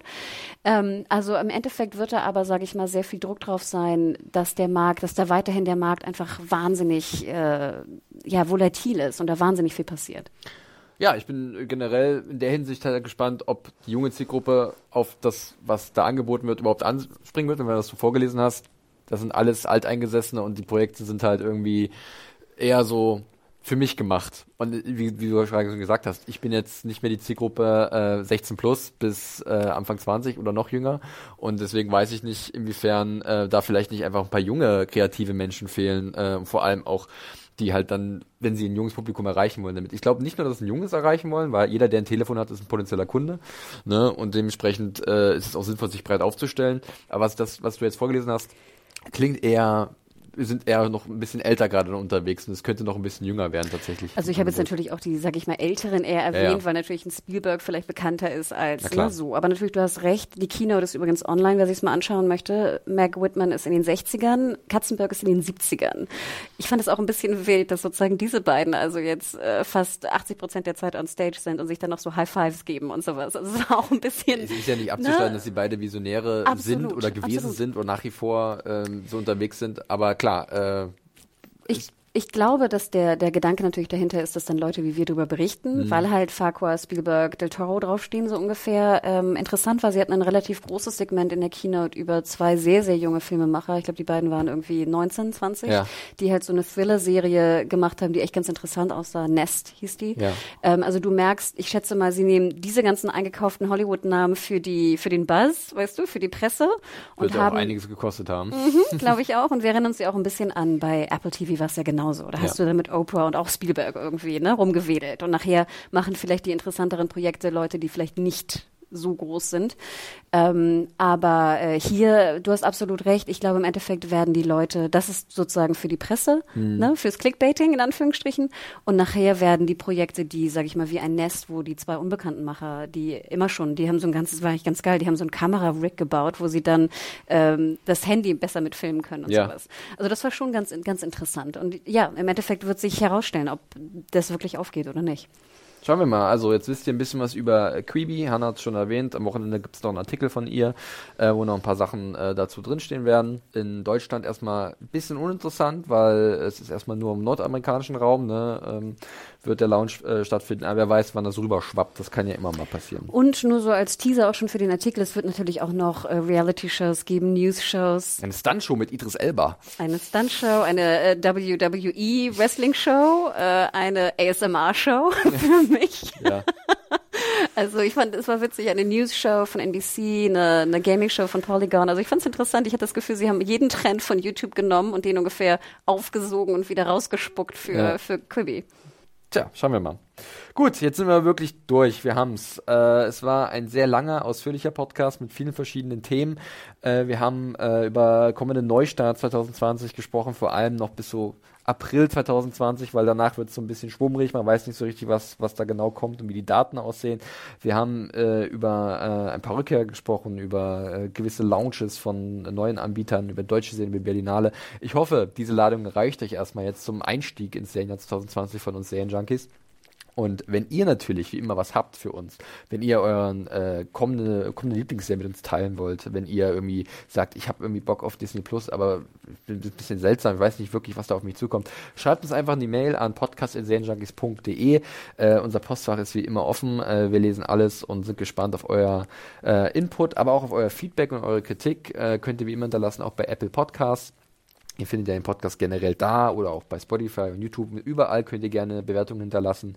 Fünf Sterne sind sehr gern gesehen. Äh, das freut uns immer wieder. Aber auch gen generell konstruktives Feedback äh, könnt ihr äh, uns hinterlassen. Ihr könnt es auch direkt auf Twitter belästigen, wenn ihr das denn wollt. Hanna, da findet man dich unter dem Handel. At Mediahore, M-E-D-I-A-W-H-O-R-E auf Twitter und Instagram. Und dich, Felix? Mich findet man unter dem Handel at John Ferrari mit einem Y vorne. Ähm, das war's. Wir sind durch äh, mit der ersten Vorschau für 2020. Äh, war ein ganz schönes Stück Arbeit, aber äh, ja, so ist das ne, in der Serienwelt. Äh, wir schauen mal, was die Zukunft bringt. Äh, wir haben ja schon ange äh, angedeutet, zu Picard wird was kommen, vielleicht noch was zu Disney Plus, ist ja noch ein bisschen hin. Also wir sind auf Zack und ihr hoffentlich auch. vielen Dank fürs Zuhören und wir hören uns demnächst wieder, liebe Leute. Macht's gut. Ciao. Tschüss.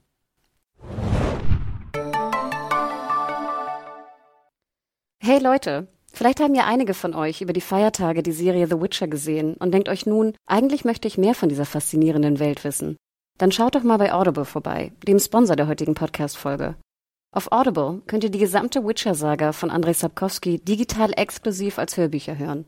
Um reinzukommen, würden wir als erstes den Kurzgeschichtenband Der letzte Wunsch empfehlen. Ohne zu viel zu spoilern, könnt ihr darin die Geschichte um Siris Eltern Pavetta und Duni hören. Ihr erfahrt mehr über die Schwertkämpferin Renfrey aus dem Piloten. Und auch Jennifer und der Djinn dürfen natürlich nicht fehlen. Das erste Hörbuch der Witcher-Reihe gibt es kostenlos im Probemonat bei Audible. Viel Spaß!